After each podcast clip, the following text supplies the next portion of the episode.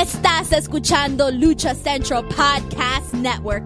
Y ahora, luchacentral.com presenta Lucha Central Weekly en español.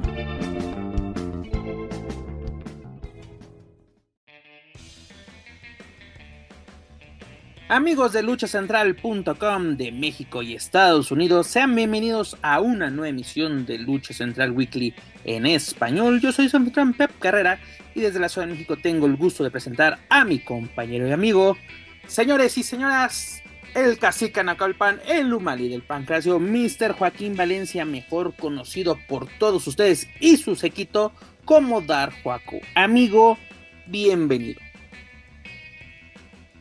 Hola, ¿qué tal? Buen día, tarde o noche, dependiendo, ya saben, el, la hora en que, que, nos estén escuchando, pues ya eh, me siento abandonado, no sé tú, ya nos dejaron solos, ya como huérfanos nos dejaron, pero pues hay que, alguien tiene que, este, vamos a ponernos en plan volador junior, vamos a quedarnos a cuidar la casa tú en un futuro vas a aplicar esa, mi estimado. Yo sí me quedé, yo cuidé a los niños y los saqué adelante.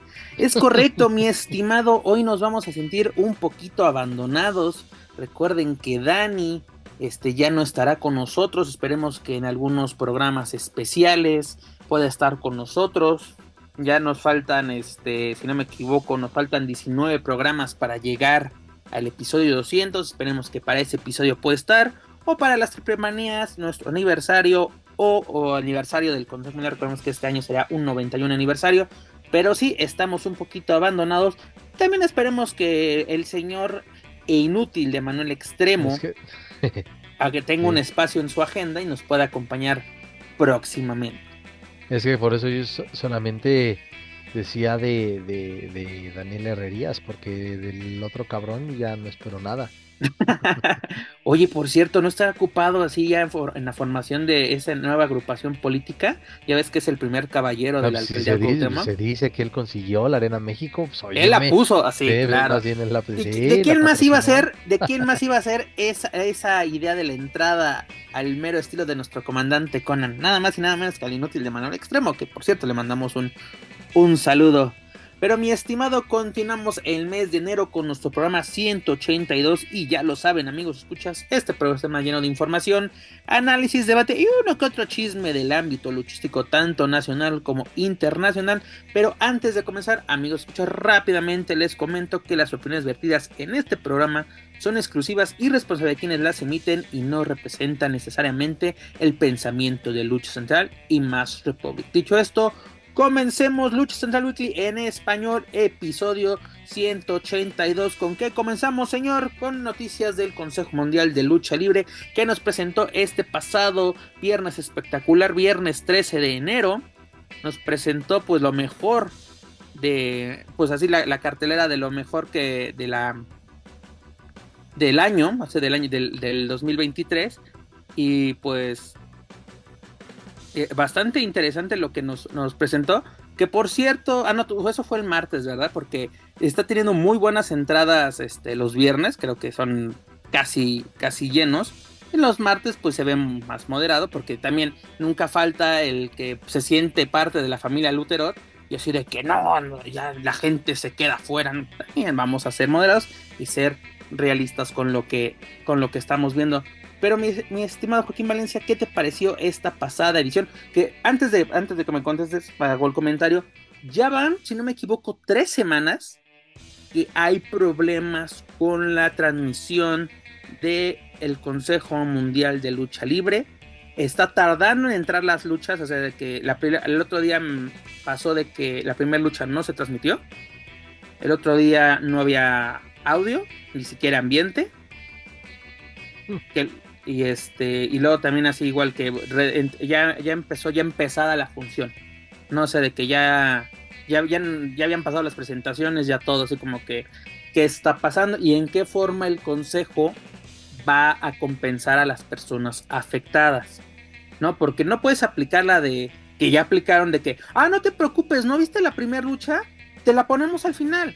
Aunque bueno, la ventaja de este sistema que ahora está manejando el Consejo Mundial de Lucha Libre es de que tú compras el evento y tienes 48 horas para verlo. No se quedan de man por 48 horas. Porque te acuerdas que en Ticketmaster lo compraste y no lo viste, te jodes, hermanito. Y aquí es de que lo compro, tal vez tengo un compromiso ese viernes, una cena familiar o con la pareja o simplemente me alcoholicé como vil pirata y pues no estuve disponible. ¿Qué hago? en la mañana, el sabadito, el domingo crudeando, lo puedo ver sin ningún problema. Eso está chido. Pero ¿qué pasa con, con, esas fallas? ¿Cómo las convenas? Porque el público lo está pagando. Hay público, por ejemplo, que también en la, en la suscripción de YouTube se les prometen funciones y funciones que todavía no se han cargado de que se va a transmitir la de Puebla, se va a transmitir la de Coliseo, se va a transmitir no sé qué, en diferido o en vivo, no lo sé, pero no están disponibles aún. No, si te dicen una función de lunes y ya es, por ejemplo, jueves, día que estamos grabando este podcast, pues dices, ¿qué onda? No, porque se pueden meter en un problema, porque imagínate que alguien haga una demanda colectiva con Profeco y ahí sí es de aguas. Pues efectivamente, ojalá, eh, o están esperando que suceda algo o que escale a ese nivel para poder este eh, dar una solución más eh, eficaz y más, más breve. Pero bueno, mira, me sorprende lo que dice, son tres semanas y, y es ya, bueno, lo que, lo que llevamos de este 2024 la verdad que, que pues ojalá que la gente que nos escuche y que hace, que es un cliente frecuente del consejo, al menos en pago por evento, pues que sería interesante saber la experiencia que han tenido. Aunque mira, aunque también, y, no me arrepiento de lo que voy a decir, también a veces da la impresión que la afición del consejo es como que muy alcahueta y, se, y les perdona muchas cosas a la serie y estable, ¿no? Dicen, no, no hay pedo de todas formas que este, eh, este disfruto, hay que disfrutar de la función.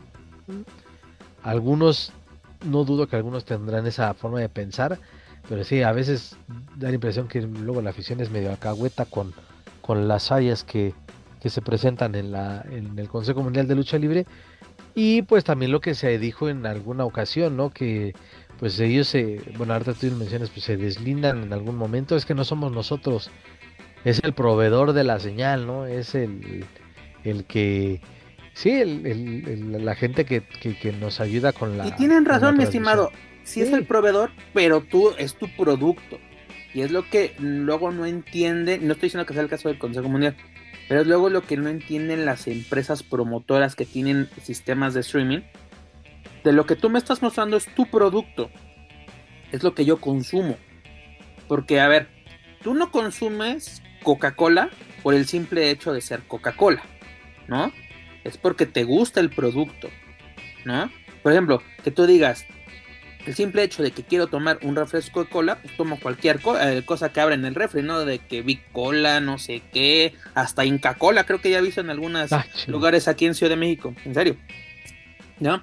dices, no, a mí me gusta la coca porque ya me hice adicto, porque me gusta su sabor, etc, etc. Porque tú estás consumiendo un producto. Pero si solo crees que porque mamas el, el, el refri dice Coca-Cola se van a consumir cualquier cosa que esté dentro, pues no, porque tienes que ofrecer lo que la gente, la gente busca. Y la gente está buscando el producto del Consejo Mundial. Porque la verdad, ¿te acuerdas la última vez que pudimos hablar con, con Alexis Salazar, a quien le mando un saludo?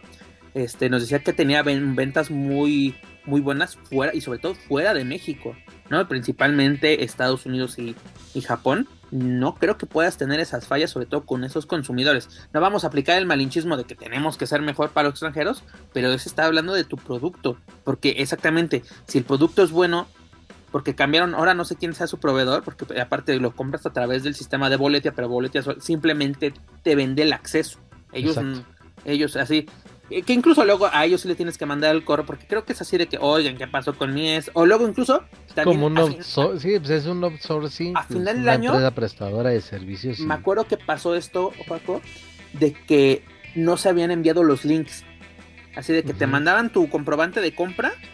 No me acuerdo que fue, la, de las, no me acuerdo, fueron dos antes de las dos últimas del año.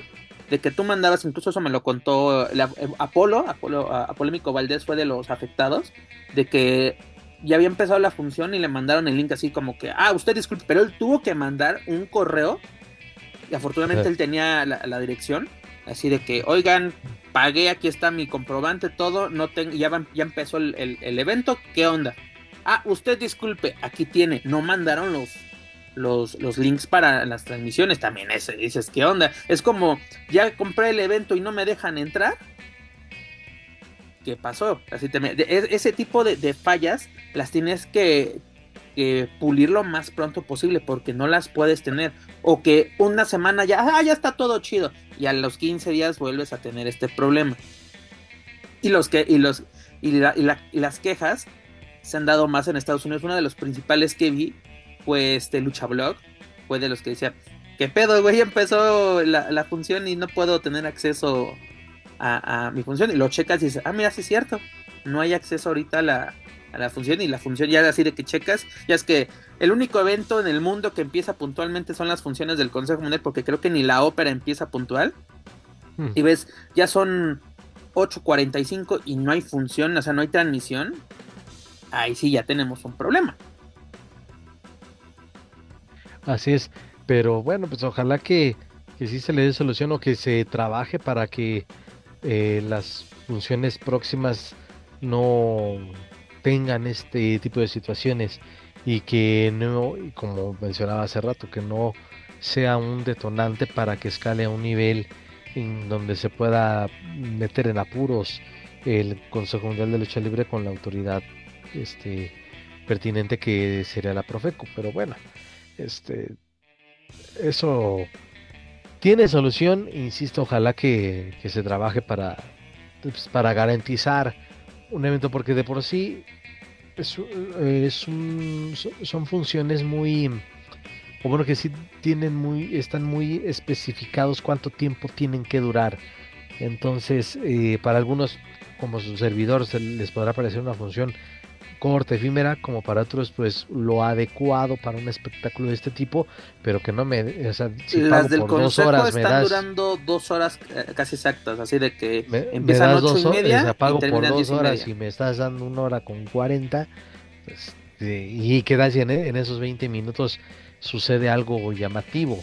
Entonces, o simplemente porque el, el aficionado quiere decir, oye, yo quiero ver de principio a fin este pedo y, no se lo están respetando. No, y aparte, por ejemplo, hay, hay páginas como Ticketmaster que te indican la, duración de los eventos, ¿no? Así de que eh, tiempo aproximado dos horas, ¿no? Y yo me acuerdo que así decía para el de Depeche Mode y el de Depeche Mode duró tres. Dices, ah, bueno, pues ya así de que en, si esto ya, no, no, digo, no es gratis, pero dices, está chido, pague. Pero si me están diciendo que son dos horas y es y prácticamente casi una hora más, no hay ningún problema. Pero luego, eh, creo que una vez hace varios años sucedió, ¿no? De los conciertos de Luis Miguel, que hora, hora y cuarto de concierto y se, acabó. Y dices, güey, acabo de pagar la millonada por ver al Sol de México y... Hasta la fecha todavía deben algunos aquella gira. Sí, del auditorio, ¿no? Precisamente. Imagínate, hay esos casos. Por eso así como que eh, de todo lo bueno, así como hablamos de todo lo bueno que está haciendo el Consejo Mundial, también hay que señalar las fallas que ha tenido, que afortunadamente en el encordado pues no hay bronca, pero en cuestiones de transmisión hay que poner manos a la obra. Pero bueno, en fin. Y rápidamente hago aquí una corrección, no fue el viernes 13 porque fue, fue, fue sábado 13 de enero, fue el, el, 12, 12 exactamente. Una función, pues yo creo que de principio a fin bastante interesante. Este, los, los, los minis, qué bueno que no los echaron a la, a la, ¿cómo se llama? A la cajita, guardarlos un rato, porque es que luego se aplica la de ya lo rapamos, rapamos a Shockercito y pues bueno, nos acordamos de ustedes en abril, ¿no? Afortunadamente están ahí, están haciendo, están abriendo las funciones de manera adecuada, porque también yo me acuerdo que incluso eso lo comentó el propio Manuel en estos micrófonos, de que antes empezaban los minis y, parecía que salían a luchar con huevas, así que mamás porque nos programaron, estamos aquí, carnal. Y no, afortunadamente están dando buenos espectáculos, las, todas las, luchas fueron buenas. La de Esfinge contra Misterioso se me hizo bastante, bastante interesante. Este Esfinge está tomando un muy buen nivel y me, agrada sobre todo ver al Rey de Yogur estar de nueva cuenta en carteleras y tener buenas, buenas presentaciones. La de los atrapasueños contra la, ola negra fue bastante buena. Lo que es Akuma, la verdad, se roba el espectáculo. Yo pensé que iba a ser estos luchadores que al perder la máscara se iban a, pues, a perder, así de que pues ya poquito, poquito, poquito se iba a ir perdiendo en las carteleras y no, fue un renovarse totalmente, renovarse a morir y lo está haciendo espectacular con la ola negra, con el Espanto Junior en esta, ocasión siendo acompañado por este Dark Magic y pues Rey Cometa y Espíritu Negro pues retomando este buen buen nivel que nos habían mostrado sobre todo fueron de los ganones en la época de la de la pandemia este el fenómeno de Tessa Blanchard ¿qué nos podías comentar mi estimado? porque cómo cómo cómo le está ropando el, el, público de la Arena México, un público, no te voy a decir que exigente, porque para mí, yo lo voy a decir, el público exigente del Consejo Mundial es el de la coalición, que también la ha recibido bastante bien. Pero con todo lo que se dijo, con todo, ya sabes que cualquier extranjero es nuestro maciosare. Qué buena, qué buena forma y qué buena química está teniendo eh, esta Tesa, ¿no? La diamante de la lucha libre aquí en México. Primero, lo esfinge, el personaje, su capacidad el ring, es la verdad algo bastante bueno y que ha tenido ya un crecimiento bastante notorio en los últimos meses. Me agrada bastante y más porque creo que lo llegué a mencionar aquí. El diseño de su máscara para mí es maravilloso y que ya rompió ese, esa tendencia que, que, que están ya agarrando varios luchadores de nueva generación eh, de, hacer referencia a Místico, ¿no? La, por la máscara cerrada, este, que no es de agujeta, sino que es completamente cerrada y con resorte en la zona del cuello, en fin. Eh, me encanta, me encanta lo de Esfinge y sí, y él lo que decía es como que, ay, 10 minutos dieron con qué, eh, perdón, dieron este, tienen con qué y dieron una gran lucha Misterioso Junior y Esfinge, pero esta son de esas contiendas que dices, güey, dales cinco. Que además parecía que el rey de yogur se iba a llevar la victoria y las supo voltear a su favor eh, este Esfinge. Sí, y digo, pues darles unos minutos más y que y se pueden dar muchas luchas, no solo en esta, sino varios este combates. Pero, eh, luego también pasa eso en el consejo, ¿no? Que los match relámpago se, suelen robar la noche. o incluso ha habido casos donde se llega al empate porque es de, no, ahora sí se te acabó el, el tiempo. Incluso también ha aplicado la de que ya es que se avisa, ¿no? El buen Omar avisa de queda un minuto. Y ese minuto es el mejor de la, de la lucha. Fue lo que sucedió este. Exactamente, porque termina, gana con 9 minutos con 15 segundos, termina la, la lucha, ¿no? Quedaban 45 en, en juego. Eso por una parte. Por otra parte, la lucha de parejas entre la ola negra y los atrapasueños para mí fue la mejor de la noche. Eh, supieron eh, involucrar al público y el ambiente del público, aunque no se llenó la, la arena, estaba creo yo un 70%. 80% máximo, este, en un ambiente bastante agradable, sobre todo por cómo prendieron la lucha estos cuatro elementos. Fue muy bueno y, y, lo mencionaba que Akuma también me sorprende porque eh, hasta lo veo más alto, con una condición física eh, extraordinaria y y fueron los elementos adecuados, insisto, para poder entregar la mejor lucha de esta velada del, viernes espectacular VIP, como también le llamaron. Y ya respondiendo este, específicamente a la pregunta sobre Tessa Blanchard, eh, yo estaba muy escéptico de que fuera, de que se fuera a quedar aquí más de un mes. Este, era de casi casi Incluso lo comentamos nosotros en estos micrófonos que pues Tessa solo venía de paso y no, o sea, ya está echando raíces y además formando pareja con Reina Isis, ¿no? O sea, como que apesta a, próximas campeonas, la verdad. Pero no podías. ¿no? estaría bastante interesante, pero digo, cuando escuché el tema de entrada que y, y, puse atención, dije, wow, no mames, si sí, es Tessa la que va a entrar. y la verdad es que sí, el público de la Arena México la ha arropado, se han eh, identificado con ella también me llamó la atención de verdad ver a muchas chavas, este, niñas, yo creo que de unos 10 años hasta ya chicas adolescentes, este, vitorear con una energía este, a, la norteamericana. Entonces, es un gran personaje, Paco. Si te pones a pensar, es no diferente a lo que hemos visto, pero es algo que le viene bien a, la lucha libre. Y algo que, también tú mencionas, yo nunca vi a Tessa ser vitoriada en AAA. Y, eso que fue este campeona. ¿Sabes la única vez, la única vez que vi a Tessa vitoriada en AAA? En Nueva York.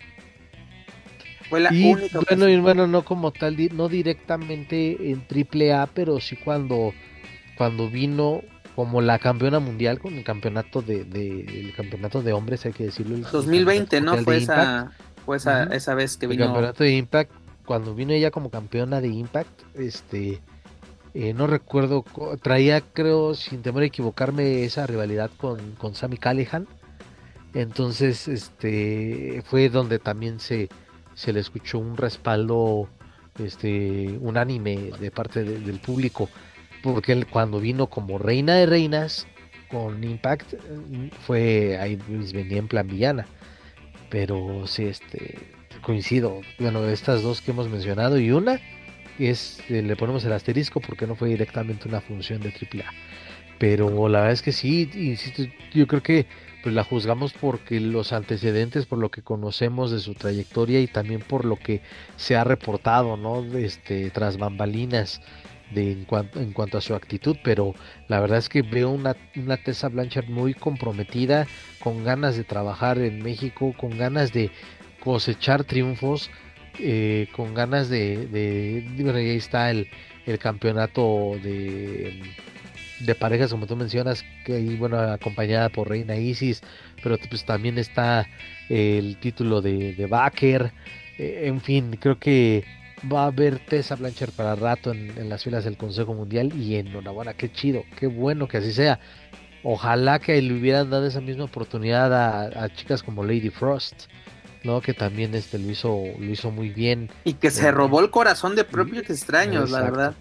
Porque podemos pensar que, y era al revés, porque dice, viene Lady Frost, ¿no? Que dices, es buena luchadora. El, propio Joaquín Valencia nos dijo, chequen a esta luchadora, lo está haciendo muy bien en Impact.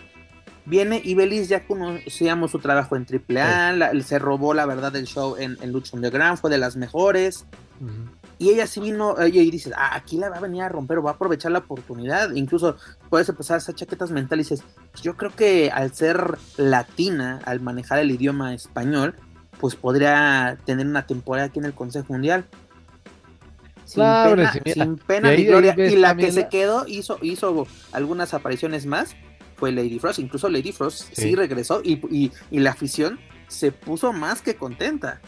Sí, y mira, y ahí, están los contrastes, ¿no? Digo, y Belice es una muy buena luchadora, pero ahí sí como que hay algo que no nos... Su carácter, dijo, su carácter. Sí. Eh, pero al que el contraste de ves a una chica de orígenes latinos, bueno, latina, este como Ibeliz, que hasta en las entrevistas o en los días de medios spanglishaba pero horrible, como si nunca hubiese, este, como si su lengua, este, natal fuera el, inglés. Siendo y puertorriqueña. Güey, esfuérzate, no mames, este, güey. Tessa, güey.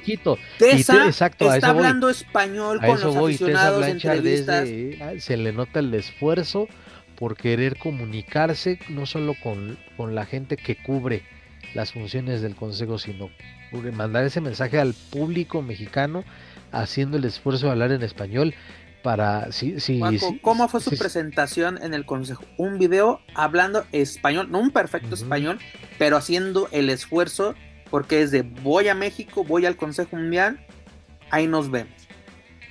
sí, digo, y ahí están los contrastes, ¿no? Una latina que pues que sí viene con una actitud apática cuando tenías buena o bueno teníamos buenas expectativas y el caso de alguien que dijimos no mames no va a durar incluso recuerdo muy bien y creo que los compañeros de la tijera no me dejarían mentir Alex Gracia también haciendo un intento de un poquito de español poquito, hola y cositas así pero un poquito voy a hacer el esfuerzo.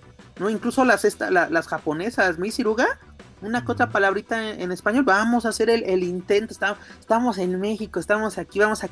me quiero comunicar con los aficionados, con la prensa, sobre todo con la empresa, ¿no? sé para, Vamos a tener un, buen diálogo. Con los referees, mi estimado, con los referees, porque seamos sinceros, no, no creo que, que, hablen este otro idioma, no lo sé. Si, si es así, háganmelo saber. Sí, entonces es eh, justamente eso, el, contraste y, y la, la, verdad que bueno, y fíjate, ahora sí que digo, ya para darle un poco de cierre a, este tema, y ahorita que estábamos hablando de, de las presentaciones que había tenido previamente Tesa en suelo mexicano, pues me apareció, sí, me apareció justo en, los recuerdos de Facebook un día como hoy, del, de hace cuatro años, fue cuando estuvo eh, no, de hace 5, ya porque sí es 2024, sí, hace 5 años, que estuvo, que fue cuando, cuando vino con el cinturón de Impact esta esa plancha. A mí me salió un recuerdo en Facebook precisamente porque yo la entrevisté en esa ocasión en las oficinas de, de Dulce Olivo, dígase, las de Lucha Libre AAA. Y cuando todavía te, te, abrían. Cuando me, cuando voy a poner la canción de Jessie la vaqueita, cuando, cuando me amaban.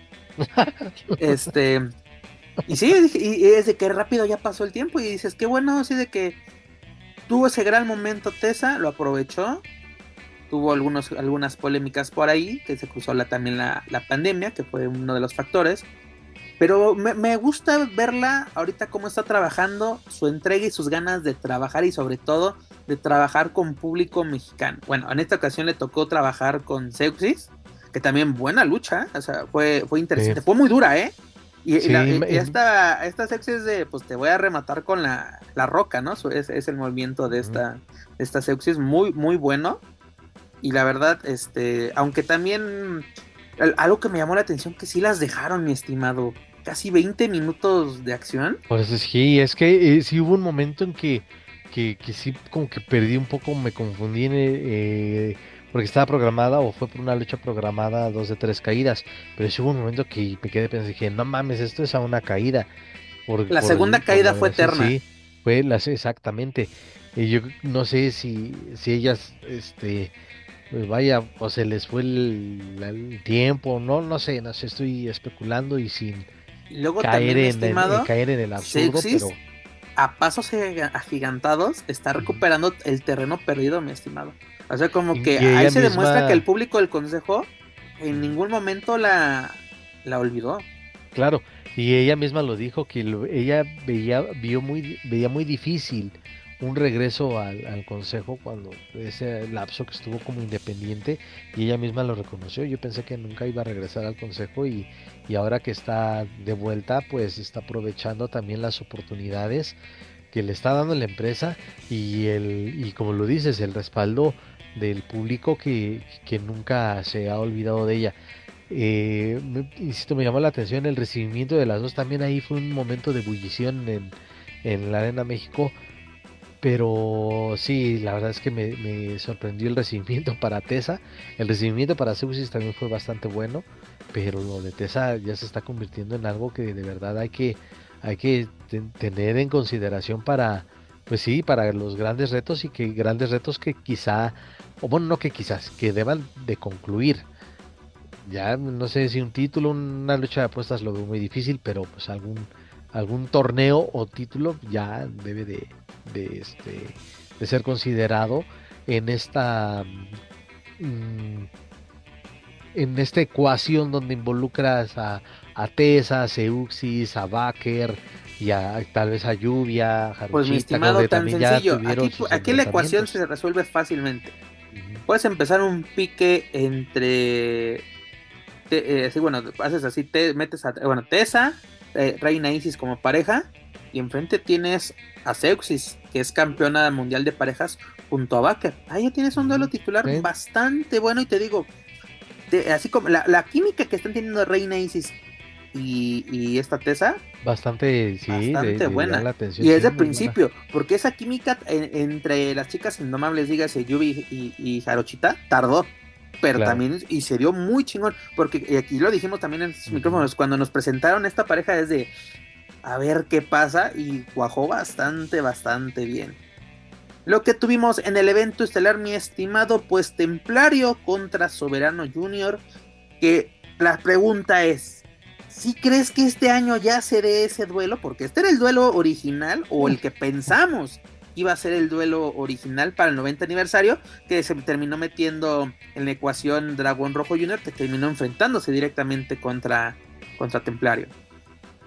Híjole, la verdad, creo que con el cambio de soberano a rudo, lo veo difícil.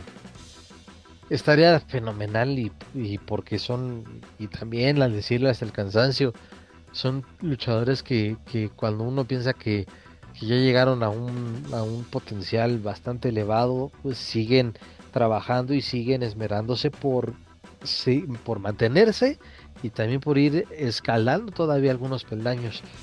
Eh, lo veo difícil. Digo, que, sería un madrazo de verdad de, de taquilla, sería un madrazo de ventas de pay-per-view, pero lo veo difícil y más porque, bueno, por lo que vi también de Soberano en la batalla del Valle, que ya detallaremos un poquito más adelante, veo, no, no, no creo que sea el momento para que Soberano pierda la, la máscara. Y en el caso de Templario menos, porque creo que Templario, bueno, él desde su trinchera y las Y de estos dos luchadores, perdón Paco que te interrumpa, de estos dos luchadores, ¿a quién le estorbaría la máscara? ¿O quién le estorba la máscara? Es que los dos también tienen muy buena condición física. O sea, por presencia, bueno, obviamente Templario un poco más, eh, con un poco más de masa muscular. Pero, pues lo de Soberano, es que también él tiene una, un, físico bastante respetable, pero no sé, no sé, de, a quién le estorbaría, no lo sé. Por calidad a ninguno de los dos les estorbaría porque pueden seguir luciendo sin la máscara. Pero eh, al menos en este año, no visualizo a ninguno de los dos sin tapa. Entonces, de, eh, eh, en, tu, en, tu, mente perversa, no se lleva a cabo esta. No, para este año no. Este año no. Sería muy. Pre ahí déjales, arma algo chido con los retos locos de Místico y del Guerrero, que aunque sea choteado, pero sácate algo de ahí. pero o quizá le puedas ahí sí o que ya este año fue bueno mejor dicho el año anterior fue el tiempo, el año de Templario, ¿no? El 90 aniversario, salir triunfador. Este año podría ser el de Soberano, no con Templario, tal vez con otro rival. Pues así las cosas, mi estimado. La verdad, una función bastante buena. Los bienes espectaculares, muy bien. Vamos a, eh, ojo ahí con sus, con sus transmisiones. Rápidamente te comento que para este viernes 19 de enero tenemos la primera fase del torneo La Gran Alternativa. Recordemos que el año pasado no hubo este torneo, yo creo que ya lo están metiendo, porque además ya nos, ya nos avisaron que van a tener los siguientes eventos para el Consejo Mundial. Rápidamente te lo comento, la primera fase de, la Gran Alternativa inicia esta semana, la siguiente semana tenemos la segunda y dentro de, eh, dentro de 15 vamos a tener la gran final. Pero ya tenemos para febrero tenemos el torneo de, escuelas del Consejo Mundial, dígase la, la Capitalina, la poblana, la de Guadalajara y la lagunera, ¿no? Son las escuelas que van a competir. Que El año pasado resultó ser algo bastante, bastante atractivo, ¿eh? sí, la verdad, sí, los poblanos y los laguneros, eh, este, tosiendo de, frente, la verdad. Mira, este, este, evento se va a cabo el 9, 16 y 23 de febrero, la gran final. Y luego para marzo ya tenemos el torneo de increíble de parejas que va a ser el 15-22 y la gran final el 29 de marzo. Y el 29 de marzo, mi estimado, vamos a tener homenaje a dos leyendas, obviamente a don Salvador Lutero González y un luchador que se va a anunciar en las siguientes semanas. Que por la silueta apesta que es Tony Salazar. Y la verdad, si es así, qué chingón, la verdad. Tony se merece ese homenaje por todo, por primero, una gran trayectoria, campeón de la, NWA en su momento, y la verdad, pues formador de, pues, de grandes luchadores, la verdad, casi todos los que han tenido éxito en el Consejo Mundial han pasado este, por las clases y gritos de Don Tony, y no por nada, uno de ellos, pues tienes ahí la prueba a Místico, y pues bueno, es lo que vamos a tener para eh, en las próximas semanas. Homenaje a dos leyendas, señores. 29 de marzo, el primer magno evento del Consejo Mundial de Lucha Libre. Y para esta semana les comento la primera fase del torneo la Gran Alternativa. Recordemos que la edición 2022, si no me equivoco, la ganó este místico con este Pantrita del Ring Junior, que hoy en día es este Máscara Dorado, Máscara Dorado 2.0 como le conocemos al principio. Y pues los primeros participantes de este certamen son los siguientes. Es Místico con Brillante Junior. Recordemos que Místico también ya ganó este, la gran alternativa junto a un miembro de la dinastía Andrade, que fue a Andrade el ídolo precisamente bajo el nombre de la, de la sombra, que fue de los primeros, pues se puede decir, torneos que catapultaron la carrera de la sombra hasta convertirse eh, en una estrella internacional. Luego Euforia con este Crisus, Titán con Explosivo, Templario con Raider, Atlantis con Rey Samurai, Stuka Junior con Hijo de Stuka Junior, así padre e hijo, Star Junior ganador ya de este certamen junto a Ángel Rebelde y Esfinge con Halcón Negro Junior. Además de que vamos a tener un mano a mano entre Máscara Dorada y Bárbaro Cavernario. Bastante interesante esto, promete, promete. ¿eh? Yo creo de, esto, de estos primeros que mencioné, que Místico y Brillante Junior son los que pasan a la, a la final.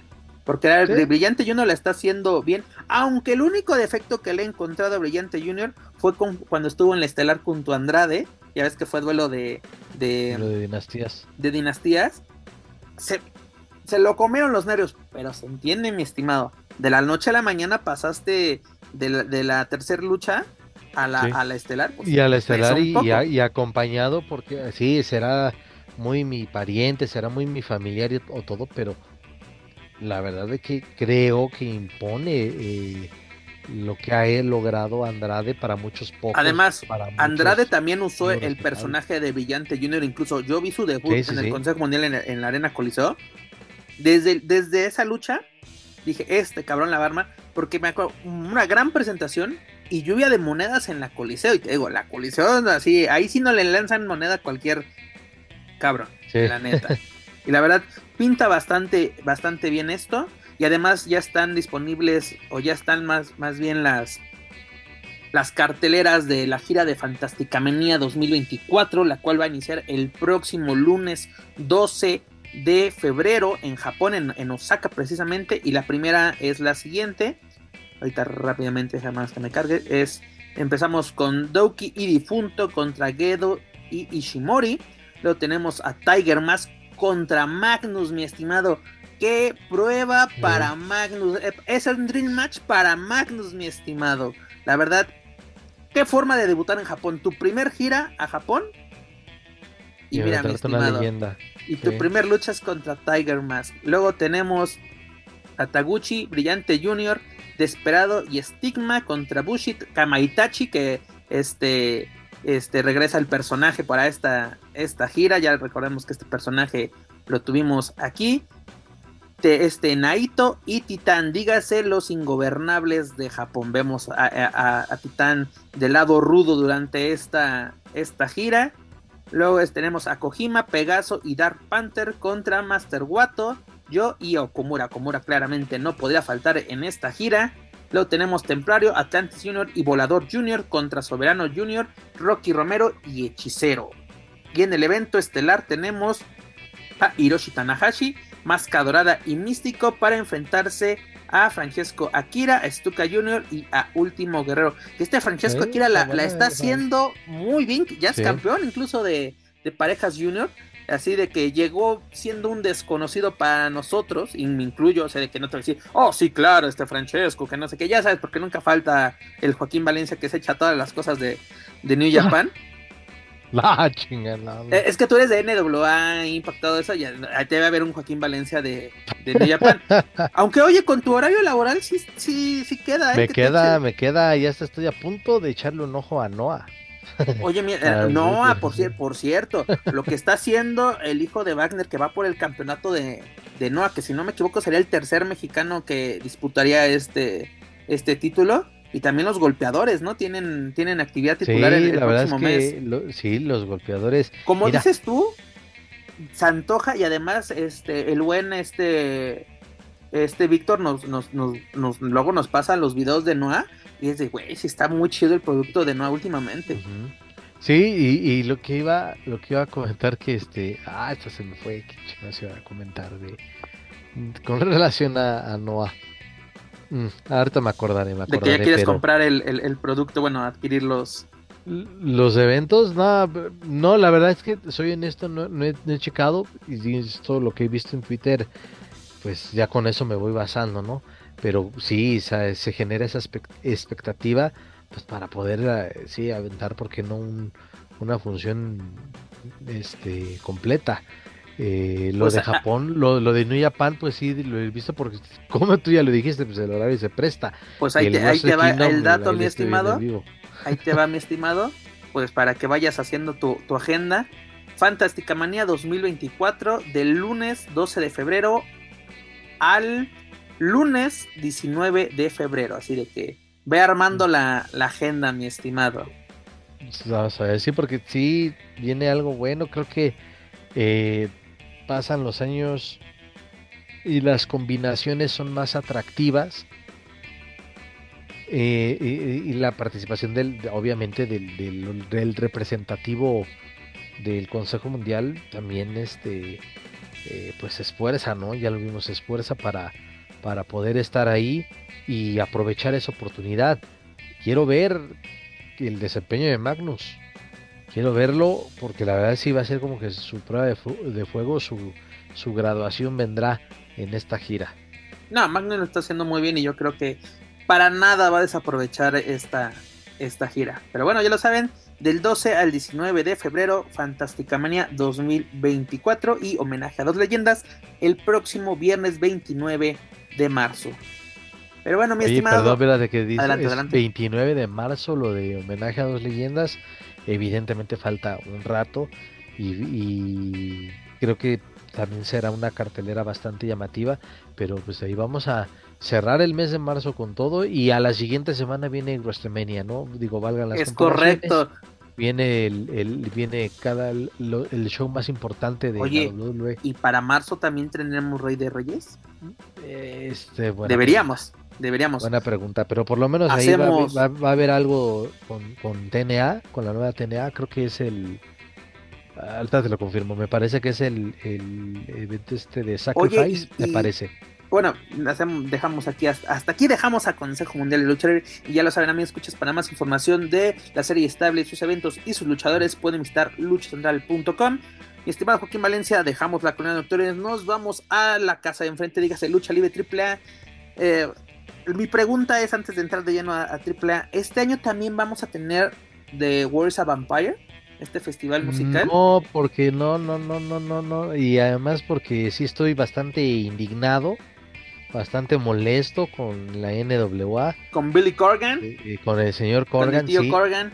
Porque, digo, he tratado de, ya he mandado mensajes, he mandado correos para preguntar este, qué es lo que va a pasar porque anunciaron que ya se estará, se, estará, transmitiendo a través de la cadena CW y, estará disponible en dispositivos móviles, pero eh, no se ha especificado si esta cobertura será para, para Latinoamérica o solamente para Estados Unidos o países de,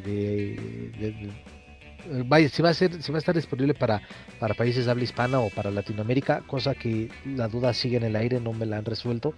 Eh, ya se rompió totalmente la relación con Fight TV. De hecho, todos los eventos que yo compré de NWA ya no están, ya no los puedo ver. Esa es una muy buena pregunta. ¿Ya tenían eventos vendidos en, en Fight, Car Thriller, no? Sí, no, pero este es una porque el, el, el, el pay-per-view, el último fue el de noviembre que se llamó Samhain que fue como su noche extrema en NWA, bastante bueno, le voy a decirlo, bastante entretenido. Y de ahí ya no se anunció nada. Eh, eh, de hecho, este fin de semana tuvieron un evento llamado Euforia. Eh, digo, Paranoia. Paranoia. Y, la verdad es que fue. ¿qué en el que tuvo Wolf, ¿no? Si no me equivoco. Exacto. y fue como que, ¿Y qué pasó? ¿Qué pasó con Paranoia? Y bueno, no era yo el único. También de repente veía en las redes sociales que, que se preguntaban, este ¿qué va, este, va a ser pay-per-view? ¿Por qué no fue pay-per-view? Este, CW lo va a transmitir después, en YouTube lo vamos a ver diferido. Y son preguntas que la verdad no nos están preguntando. Se nota que se juntan con la AAA, ¿eh? porque las redes sociales no las atienden. La verdad, ahí sí, por eso digo, tachezote y estaba yo a punto de, comprarme una playera de la NWA y pues ya la estoy pensando, porque no mamen, han dejado esa incertidumbre. Y, pero el The World is a Vampire no se va a realizar. El año pasado, por estas fechas, ya estaba más que anunciado y ya estaban los boletos a la venta. Porque recordar que fue el 3 de marzo. Es que mi, mi, pregunta viene porque estábamos hablando de lo que nos espera para, para marzo, ¿no? Bueno, En, el caso tenemos ya homenaje a dos leñidas que lo acabamos de comentar, 29 de marzo. Una semana después, ya en abril, tenemos este, el WrestleMania Weekend que tenemos este obviamente el Raw, SmackDown, NXT, eh, tenemos pay-per-view de NXT también, el Stand Up Deliver. Stand Deliver, Deliver, tenemos WrestleMania, dos noches, eh, ¿son dos noches otra vez? Sí, ¿verdad? Van a ser sí, dos, sí, sí. dos noches, ay Diosito santo. es que lo malo que la primera noche, las últimas, desde la pandemia, la primera noche de, de WrestleMania es la mejor y la segunda es así como que se me hace tediosa. Ah, bueno, así me pasó, por ejemplo, el, año pasado. Se me hizo muy tediosa la, segunda noche. También te preguntaba, ¿podríamos tener este Rey de Reyes? Porque si no me equivoco, Rey de Reyes. Es, como que sí, la fecha, en marzo era el, es el mes de Rey de Reyes. Y no, mira, ya resolviendo, decía que Sacrifice en marzo, sí, en marzo, pero el día 8. Entonces, empezando marzo es el Sacrifice. Incluso el año pasado, si no me falla la memoria, AAA inició su gira de Luchando por México con Rey de Reyes en Mérida, ¿no? En, el 5 de el 5 de febrero, o sea, fue la fue con el sí, 5 de febrero, me lo estoy checando. Pero la siempre la fecha pues como que es, es el marzo, ¿no? Porque también es de em, verano de escándalo siempre es en, eh, como por agosto, ¿no? no, luego lo ponen en junio. Porque antes era de que primero Triple Manía, luego, re, este, luego, luego, lo, cambiaron. Obviamente sabemos que este Héroes Inmortales es en octubre por, el, por decir el aniversario del fallecimiento de, Antonio Peña. pues bueno, sería lo que lo que tendría que pasar, ¿no? A ver qué, qué, sucede. Ya tenemos fecha confirmada rápidamente antes de pasar el tema principal de, de AAA. Recordarles que esta semana tenemos función de lucha libre la segunda de televisión de este año, que es el 20 de enero en Querétaro, Querétaro, en el auditorio José María Arteaga, donde la estelar es la siguiente. Es Psycho Clown, Murder Clown, Day the Clown y Panic Clown, dígase los Psycho Circus, contra la secta cibernético, Dark Oz, Dark Huevo y Dark Escobia, quienes fueron victoriados y muy bien recibidos en el auditorio Juan de la Barrera. Ahorita no, no pude checar este fin de semana porque el fin de semana estuve ocupadón. No sé si ya lo pasaron la primera parte del Juan de la Barrera en, en Space, pero ahorita, ahorita les checo ese dato, ¿no? Porque pues, también este, el, el, fin de año estuve bien así, no me acuerdo que el, fue sábado 30, me acuerdo, sábado 30. Así de que era especial de lo mejor de Triple Manía del 2023. Madre santa. Qué chinga se metió el que, el que tuvo que editar eso. Así de, sí. qué saco, carnal, qué saco. Y siempre era, estaba, en las luchas era lo chistoso. O estaba Taurus, o estaba Laredo, o estaba Vikingo, carnal. Los, los, los, que están sacando las papas del fuego. Mira, voy a hacer un paréntesis rapidísimo. Tuve la oportunidad de conocer a, una familia de, de españoles que dos de ellos es un matrimonio que este, eh, tienen ya algún tiempo viviendo en México, pero vinieron dos de sus sobrinos chavos como de unos 25 eh, años máximo. Y este, y me compartían, ah, porque ellos son creadores de contenido y este, y tienen su, de esos canales que ya también abundan por todos lados, de reaccionando a, reaccionando a. Pero esta, esta familia tiene en su canal de, y compartieron un video y me me lo mostraron de cuando fueron a, eh, su primera experiencia en la lucha libre y fueron a Triple Manía 31. Obviamente me, me chuté el video y dije, ay, qué bueno que se divirtieron, qué bueno que la pasaron bomba, que la vea sus expresiones y bastante impresionados. Pero sí fue de como que, este, híjole, es que si supieran que fueron a una de las peores Triple Manías de la historia, o sea, han sido mejores y ojalá que este en ese, en ese caso dices, güey, pues para un público que no está tan acostumbrado a la lucha mexicana, pues obviamente le pones lo que sea y se va a sorprender, pero pues a uno que, que, que está siguiendo un poco más de cerca esta situación, pues dices, no mames, ¿de dónde chingados te sacaste lo mejor? Eh, y la pregunta es, empezaron a tambor batiente, se hizo muchísimo ruido con lo de la gira retro o, u orígenes, como se dio a conocer después.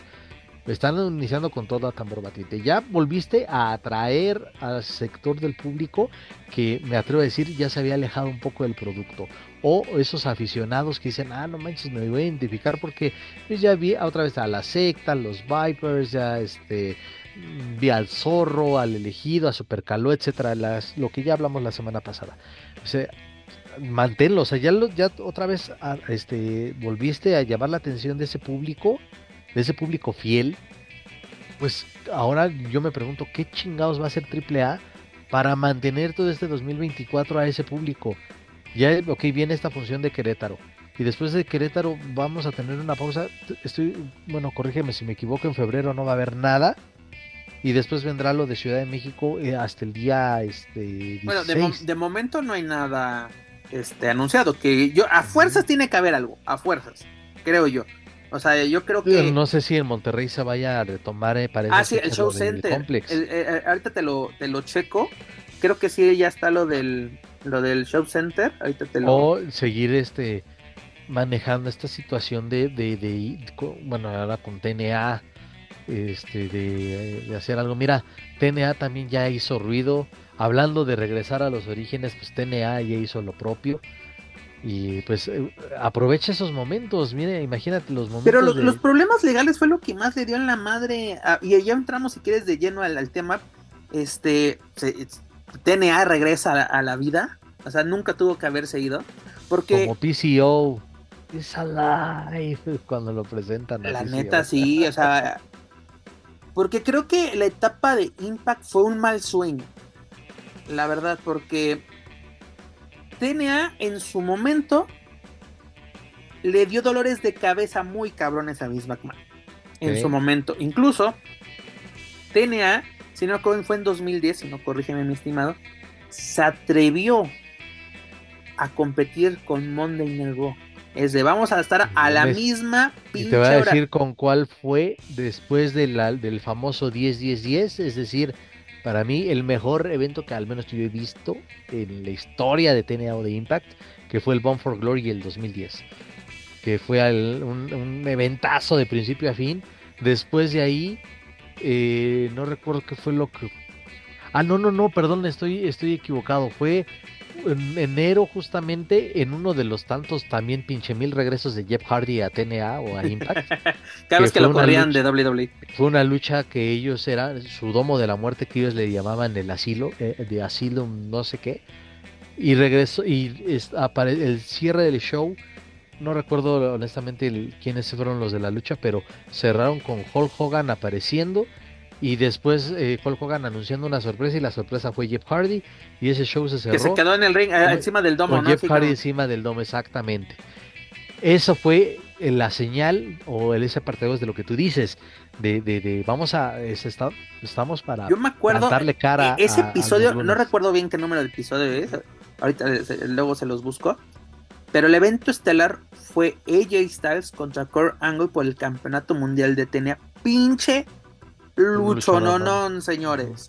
No, no le ganó un rating a, a, WWE, eso jamás va a pasar. No, pero en calidad, obviamente. Pero en calidad esa pinche noche, mi estimado, fue de no mames. Y por esa lucha, y por esa, esa, esa, esa sola función, fue de, güey, está, está, en problemas, este, WWE.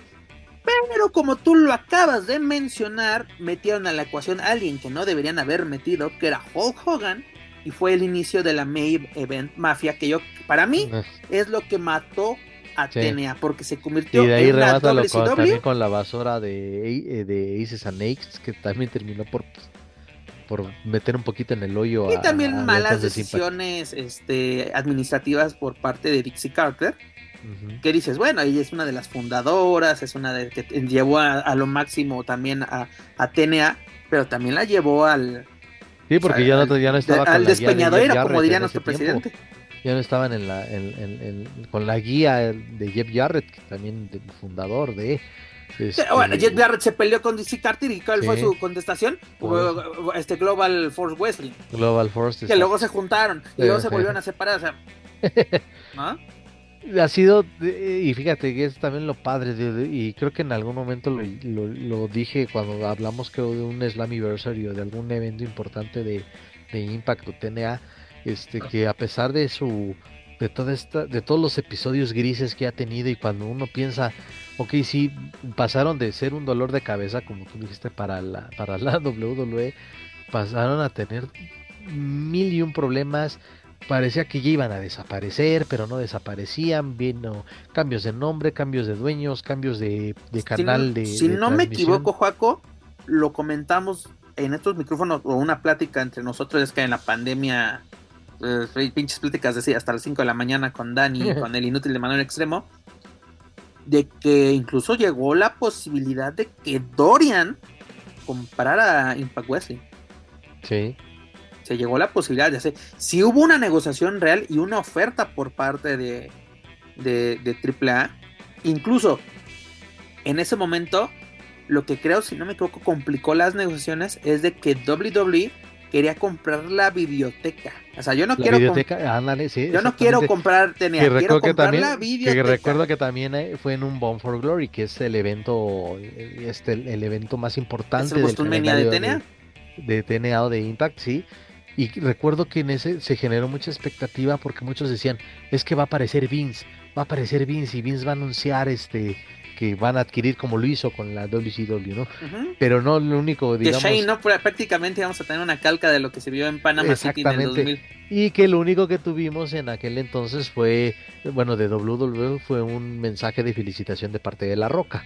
Y ya, ya no hubo nada más. Pero sí, fue, en el, fue creo que en el, igual en el, en el 19 o en el 2020. Eh, eh, esa situación. Pero mira, al, tema ya actual, después de todo este contexto y de todo este recordatorio de, de, lo que ha sucedido con esta empresa estadounidense, ojalá y ojalá que con esta pregunta que bueno que me viene a, responder la gente de AAA de qué chingón se va a hacer si yo que va a haber un hueco que es, bueno, vamos a ponerle entre comillas, un hueco en el calendario, pues por lo menos de que se vea esa cuestión de la, que se siga afianzando, o mejor dicho, eh, haciendo sólida la alianza con, con TNA. Vimos en Hard to Kill la participación de Laredo, bueno, Laredo fue, Laredo Kid fue emergente, pero el hijo del vikingo, pues ahí estaba considerado desde un principio. Que se vean más caras de, de, de AAA en TNA y viceversa. pero que sean caras de AAA, porque seamos sinceros, Laredo Kid es un elemento que independiente que y que aparece con AAA. No, y, que, aparece como parte del roster de TNA. Incluso, mi estimado, tiene más participación. En, vemos las participaciones de Laredo en AAA el año pasado contra las de Impact.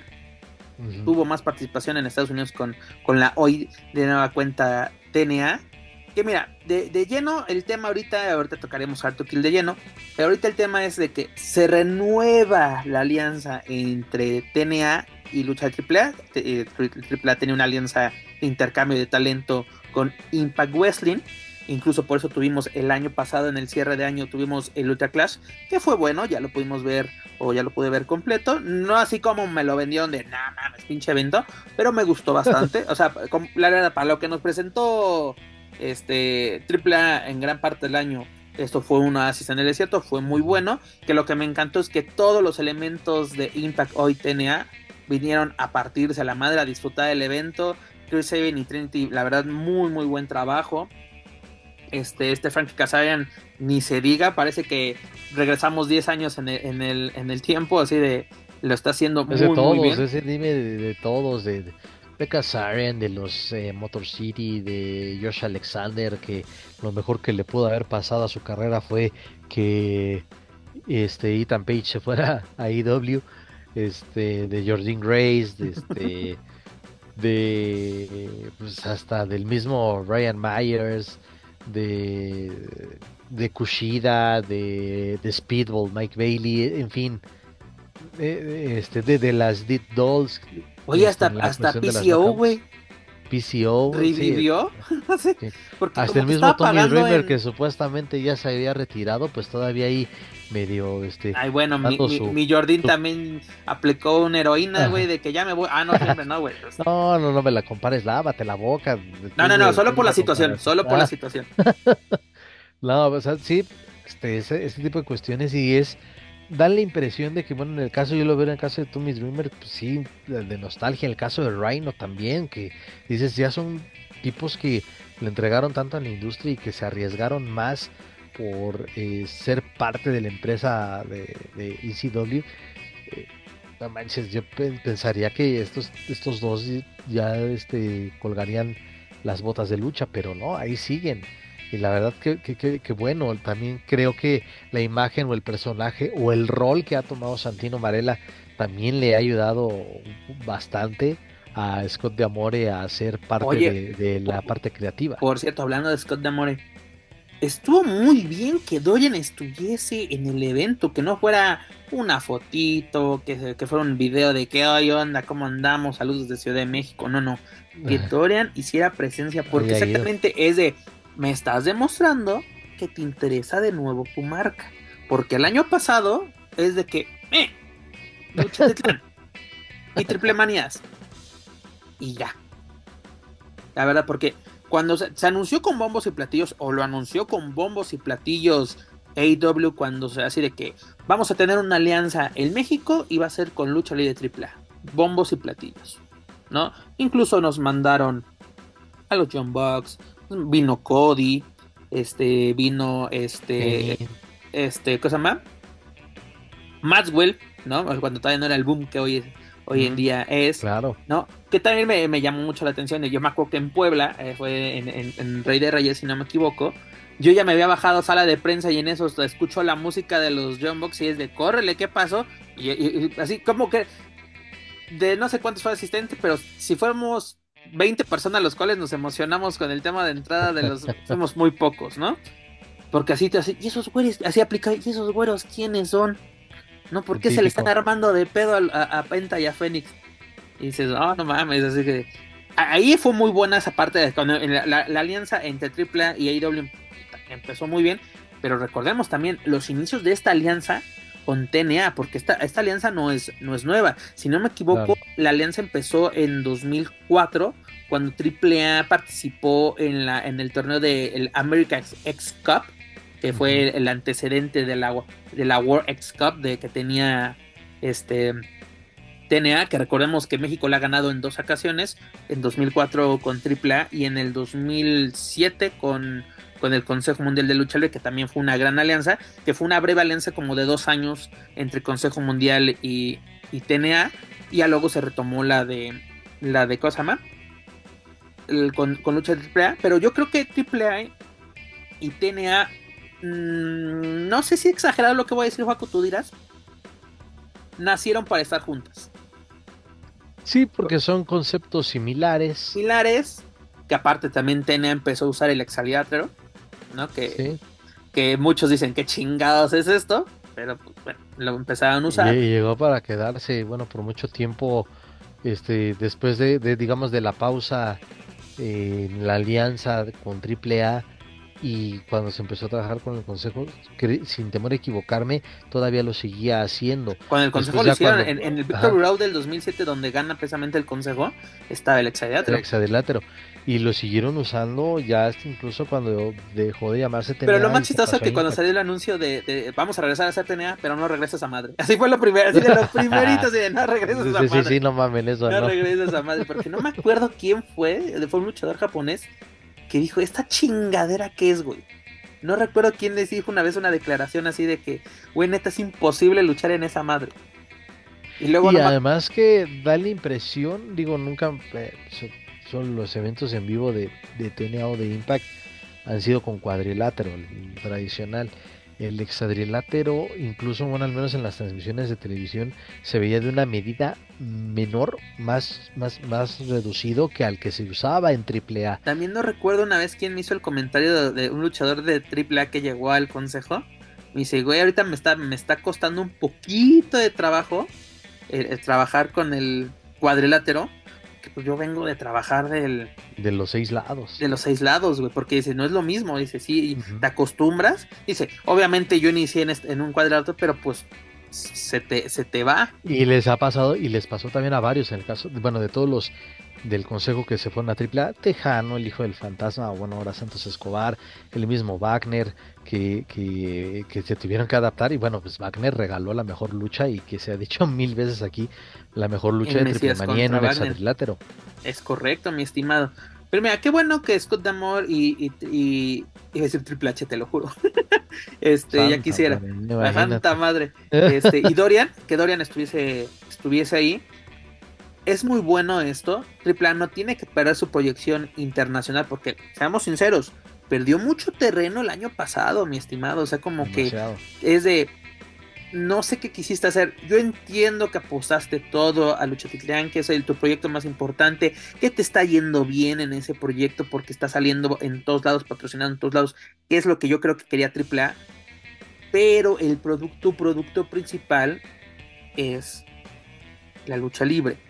La verdad, las triple manías no, la triple manía 31 o las ediciones de triple manía 31 no son así que digas, wow, ¿no? Eh, hasta final del año, junto a otra empresa, me presentaste un producto decente, que fue el Ultra Clash.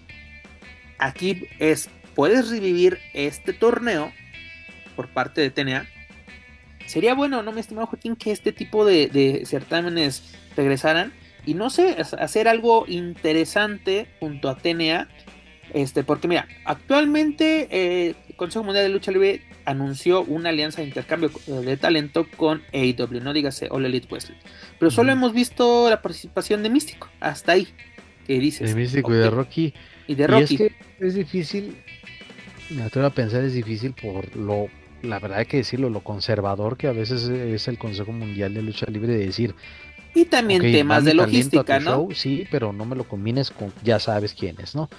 Eh, y a Tony Khan no le gusta esa manera. Sí, y, mira, ah, qué bueno que se menciona esta situación.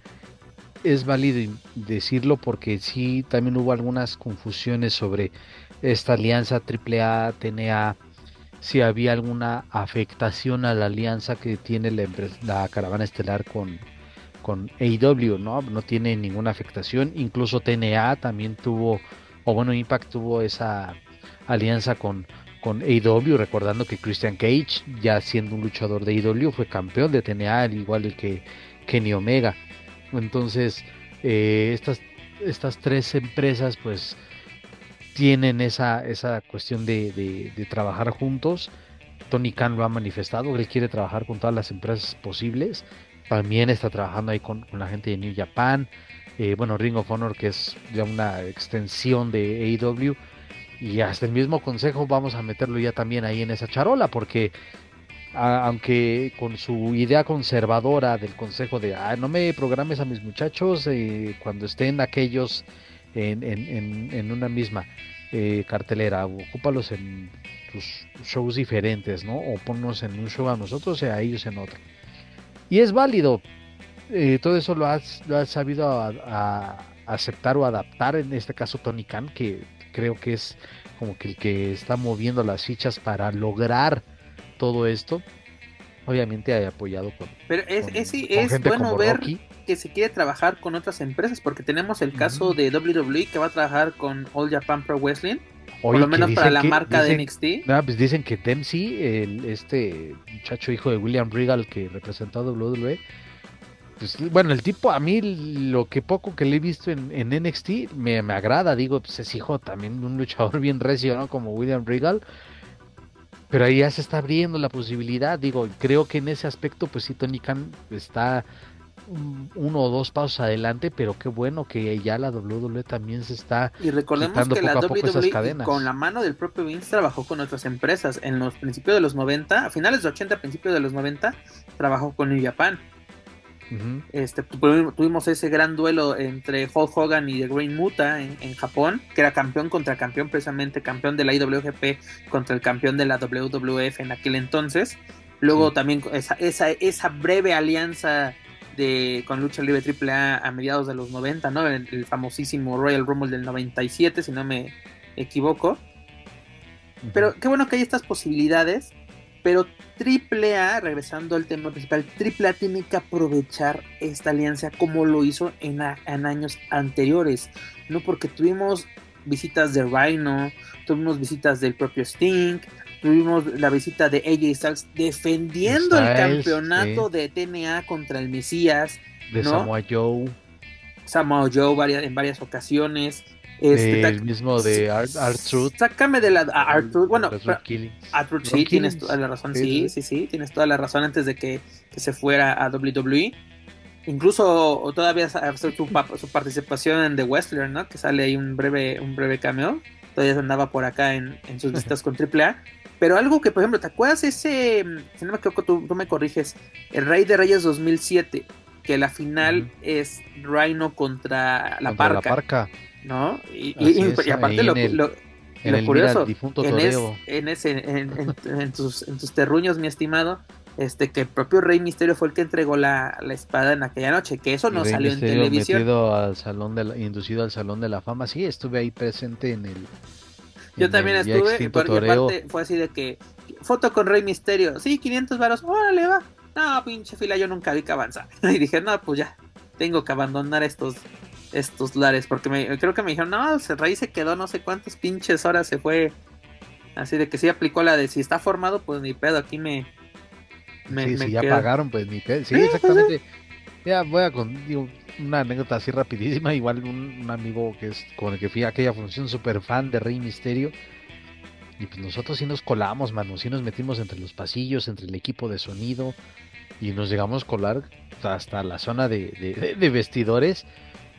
Y él fue el que le tomó una foto de lejos a, Rey en Camerinos. La puerta estaba abierta, pero él salió y sí, la fila estaba de no mames. pues, que les vaya bien, igual, pues dices, no, pues eh, nos conformamos, hicimos esa, no sé si llamarlo travesura, pero sí, no sé si todavía se conserven esas fotografías, no lo sé, tendría que preguntar. Sería interesante.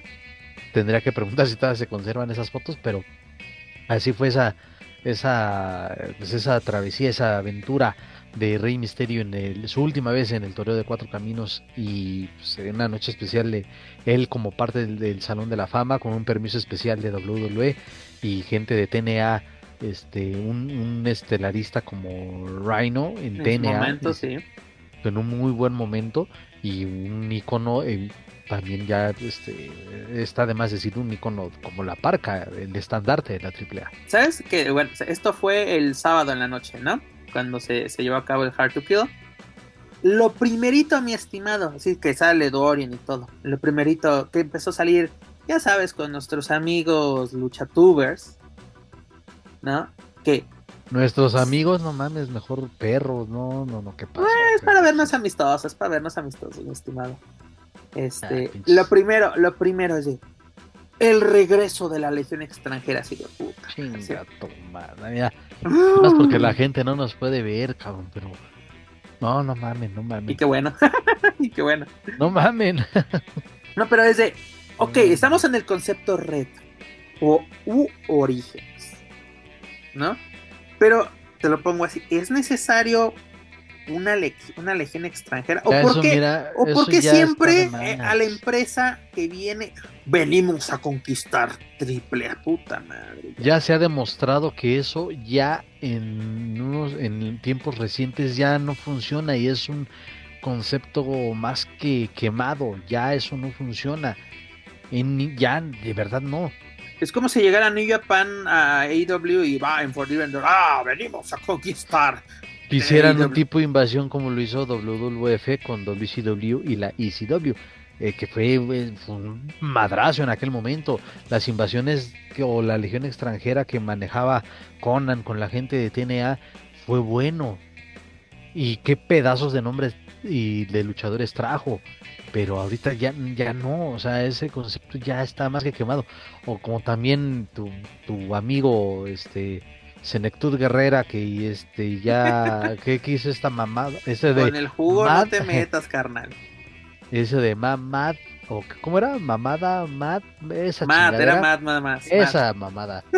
Este que, que, quiso hacer eh, que era como que el refrito de una legión extranjera porque se llevó a Teddy Hart, se llevó a este a algunos otros extranjeros para hacer este como que los rebeldes en ese de, de ese triple A que bueno pinche concepto pasó sin pena ni gloria.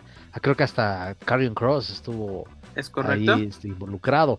Entonces güey no mames no o sea ya con eso fue que ese concepto ya no aplica ya sería de verdad inútil por más de que me digan ah pues es que estamos con lo retro es eso esa fórmula de la legión extranjera para al menos para mí ya no tiene este cabida en la en la lucha libre actual porque puedes manejar la alianza de otra manera, o sea, y con, con, muchos elementos que como ya lo dijiste en el Ultra Clash se lucieron, no es necesario hacer esas historias. Y aparte lo chistoso, fue un evento sin historia y salió Salió muy, bien. Bueno. Entonces esas historias individuales, historias individuales, insisto, con un Josh Alexander, con un Alex Shirley, con una Jordan Grace, con este, con un eh, Kushida, en fin, con quien me digas, puedes hacer eh, con un Mikey Bailey, por ejemplo, no voy a decir que estoy descubriendo el hilo negro, pero ¿por qué no ser un evento de campeones contra campeones? La Jordan contra Sexy Star, campeones de parejas, o sea, los Dinamita contra. Ahorita no sé quién anda de parejas. ¿Crees que, imagínate, ya haciendo o, divagando bastante? divagando bastante. Tan, en el caso de, Las tóxicas contra DK. Contra DK. No, y, estaría bueno, eh, pero yo creo que el, no, si les dan en su madre las de DK. no, pero estaría interesante, estaría interesante eso, sí, y, ya está te iba a decir, mira, ponme de nuevo un negro casas con, no sé, tal vez con el mismo PCO, porque el mismo negro casas fue del jurado de aquella World Cup en donde premiaron a PCO como el MVP de, ese, de esa copa. Ah, para sorpresa de, de, nosotros y de él mismo. Ahorita que dices así combinaciones, Negro Casas contra Jox Alexander. Es un estilo clásico. Sí, sí. Ponme a. Lo, que pedíamos este el año pasado. Mac Bailey contra Vikingo mano a mano. mano a mano, sí. Ponme a. Digo ya por equipos. Ponme a, no sé, a, los eh, Psycho Circus con la nueva facción que creó este Moose con Brian Myers y Eddie Edwards. No, no, no, decís, no, de, de, de otra. Ahorita lo está confundiendo. Y este, o sea, por poner eso, eh, bueno, en el caso de Jordan Grace contra Dallas, mira, lo de, de fortaleza. Mira, nada más. Ya que no me dieron. El Camil, exacto. no nos dieron, el Camil. Contra Camil, el Camil contra Dallas. Ahí está. Dorian, escucha. Dallas contra Jordan Grace por el campeonato de las knockouts. Ya. Tienes lucha para Rey de Reyes. o te pones en, nos ponemos un poquito más exquisitos, un winner takes all, dígase, el ganador se queda con todo. ¿No? Se pones dos títulos en juego. Se pueden hacer maravillas con esta nueva alianza. Porque, esa, esa es la respuesta, mi estimado. Justamente creo que esa es la respuesta. Se puede hacer maravillas. Solo es que quieran hacerlo. Porque mira, me decía un compañero, AAA no necesita ningún extranjero. Porque por muchos años lo pudo hacer. Por muchos años.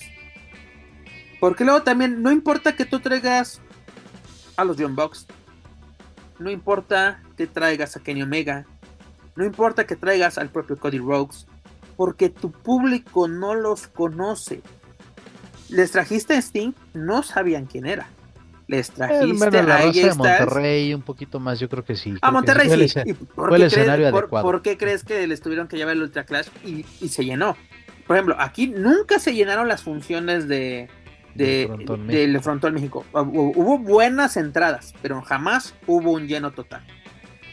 ¿No? El único que fue el que no fuiste, mano, ese sí tuvo una muy buena entrada. Por eso te digo, hubo buenas entradas, pero así que digas, güey, se agotaron los boletos ah, para Impact, jamás. En Monterrey se ha pasado.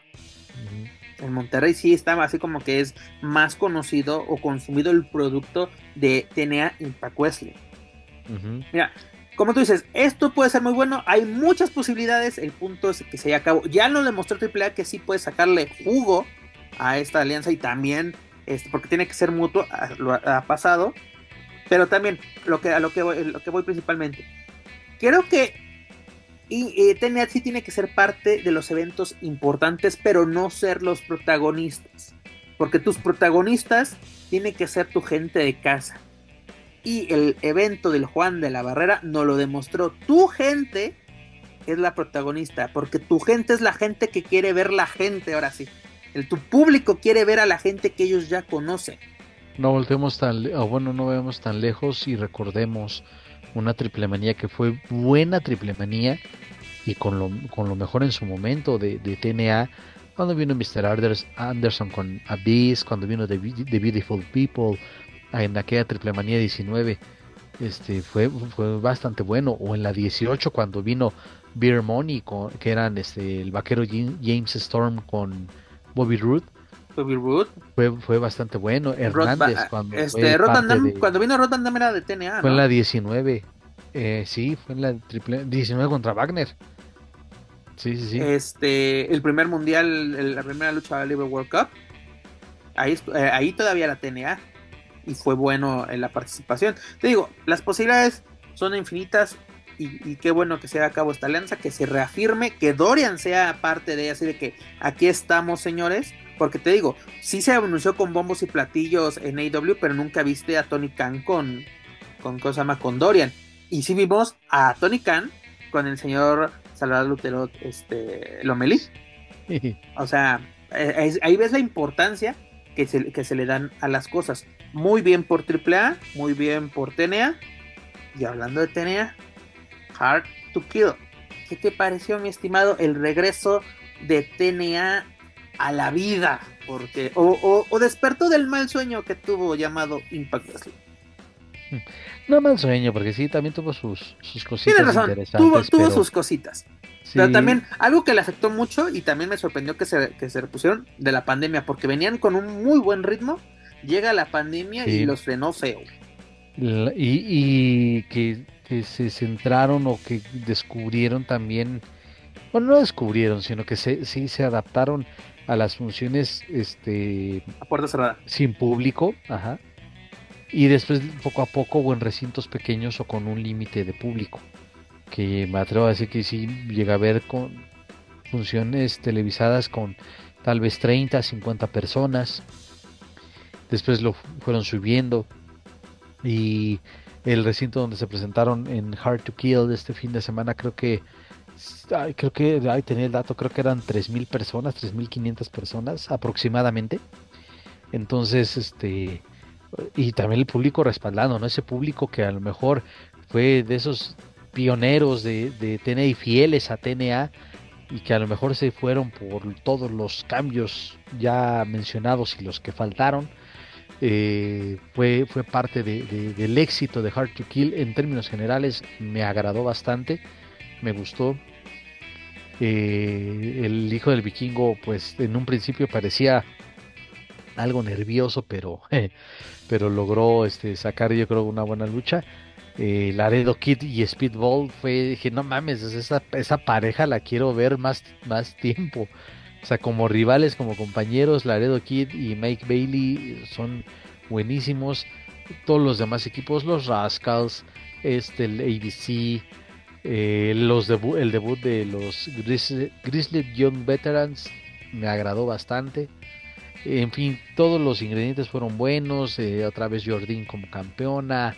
Eh, la lucha de Josh Alexander. ¿Cómo regresó Jordín, es, otra persona. Es una evolución total. Y también justo la verdad que estábamos recordando esas funciones de que cuando se coronó Jordan Grace aquí en el, en el Fronton México, eh, obviamente una, una, una complexión diferente y una Jordan luchísticamente también más madura, si se permite la expresión. La verdad es que sí, insisto, en términos generales fue, me agradó bastante este Hard to Kill. Eh, y también pues TNA también ya empezando a anunciar sus próximos eventos y sus giras. Eh, bueno, estamos nosotros aquí grabando previo al show semanal de, de, TNA. Pues viene el Josh Alexander contra Will Osprey número 2. O sea, están anunciando. En Snake Eyes, ¿no? Ese fue el evento donde se llevó a cabo esta lucha. No, y viene, viene en el show semanal, en el debut de TNA, eh, del show semanal, viene la Oye, ¿y se va a quedar la revancha. como nombre del show semanal? Como sí, va a ser este, TNA presenta la zona de impacto, sí, va a ser. Ay, así, saben jugar con la nostalgia de uno de esos desgraciados. Sí, de hecho, bueno, al menos eso eso fue lo que escuché en la, en la televisión de Hard to Kill, eso fue como lo mencionaron. Recuerden, el jueves regresa a la zona de impacto. Puta, ese sí también dije, ah, no mames, qué chingón. Entonces eh, viene el en este debut semanal, viene, o en este primer show ya de manera oficial 2024, viene la revancha entre Alexander y Will Osprey. O sea, empezaron con todo. Viene Nick Nemeth, conocimos como Dolph Ziggler que sí se puso la playera y dice, de aquí soy. Fue a hacer ruido al Tokyo Dome, se encaró con David Finley. Quién sabe qué vaya a suceder porque regresó y con la playera de TNA a hacerle cara al campeón Moose. O sea, tuvo de todo, tuvo el toque de nostalgia, buenas luchas, eh, luchas de varios estilos, la lucha de Ultimate X de, de, las mujeres, la verdad que eh, sí me agradó, pero siento yo que sí habían sí se resaltó un poco la novatez de la mayoría de las participantes. Sí, porque sí se notaba justamente eso, pero yo creo que esta Giselle Shaw, Shaw perdón, ah, sí. este, muy buen papel, me gusta como, como retadora, se viene algo bastante interesante con esta, esta Jordine, este, PCO te digo que muy bien, este, DK me gustó bastante, esta Havoc y Rosemary creo que tienen muy buen futuro. Imagínate el este, concepto de ellas, de, de Havok y de Rosemary, digo, en un, en un multiverso, que las puedas mezclar con, con, con Isla Down y, este... Ah, se me olvidó de la otra chica de, de, de WWE. Isla Down y... Mm, bueno, ahorita recuerdo el nombre de su compañera. Pero estas chicas que son de este concepto también como que medio de medio, medio oscuro. Eh, no sé, ese, ese concepto, digo, hiciste en un... Eh, Alba Fire. Alba Fire, sí. digo, en un universo paralelo, ponlas ahí, este... Oye, a esos dos eh, equipos estaría bueno. En esta lucha de la División X, que siempre ha sido lo mejor de, de TNA desde sus inicios, creo que en esa ecuación sobró Kushida. Porque. Eh, sí, fíjate, como que siento que Kushida ya desde hace varios años, como que dice, güey, mames. Dice un cuate. ¿Qué, yo, te pasó? Antes era chévere. Yo, le eché la maldición a Kushida, según él. Porque cuando le anunciaron a que, que vino al, al Grand Prix, yo sí estaba cubriendo la México y decía, cuando lo anunciaron en la conferencia de prensa, dije, no mames, ese güey es la. Este. De los, de los, mejores luchadores de New Japan, bien, vino como campeón este, de peso completo junior y no hizo ni madre, mi estimado. Literalmente vino a pasear y, ese día me dicen, cuate, no te vuelvo a creer de, de, algún japonés, no te vuelvo a creer nada, cabrón, porque tú me lo vendiste como este la chingonería andando. Sí, güey, sí, me vi bien luchatuber, cabrón, la neta. Y, yo creo que desde ahí, bueno, madres, ¿por qué no? no? En NXT yo no vi al Kushida de New Japan. En, en algún momento en NXT sí dije, ah, Kushida va, está dando buenas, pero sí fue como un flashazo nada más, fue algo es como Nakamura, este, no, este, sí, Nakamura, güey, este, desde esa lucha con ella estás yo no he visto de nuevo, ¿no? O sea, como que en NXT la rompió bien, cabrón, y güey, no mames, viene con todo. Es Muy buena rivalidad ¿Cómo llega, ¿Cómo llega a, a este, al, main roster? Llegamos a WrestleMania contra AJ Styles y ya después abajo, no sé qué pasa.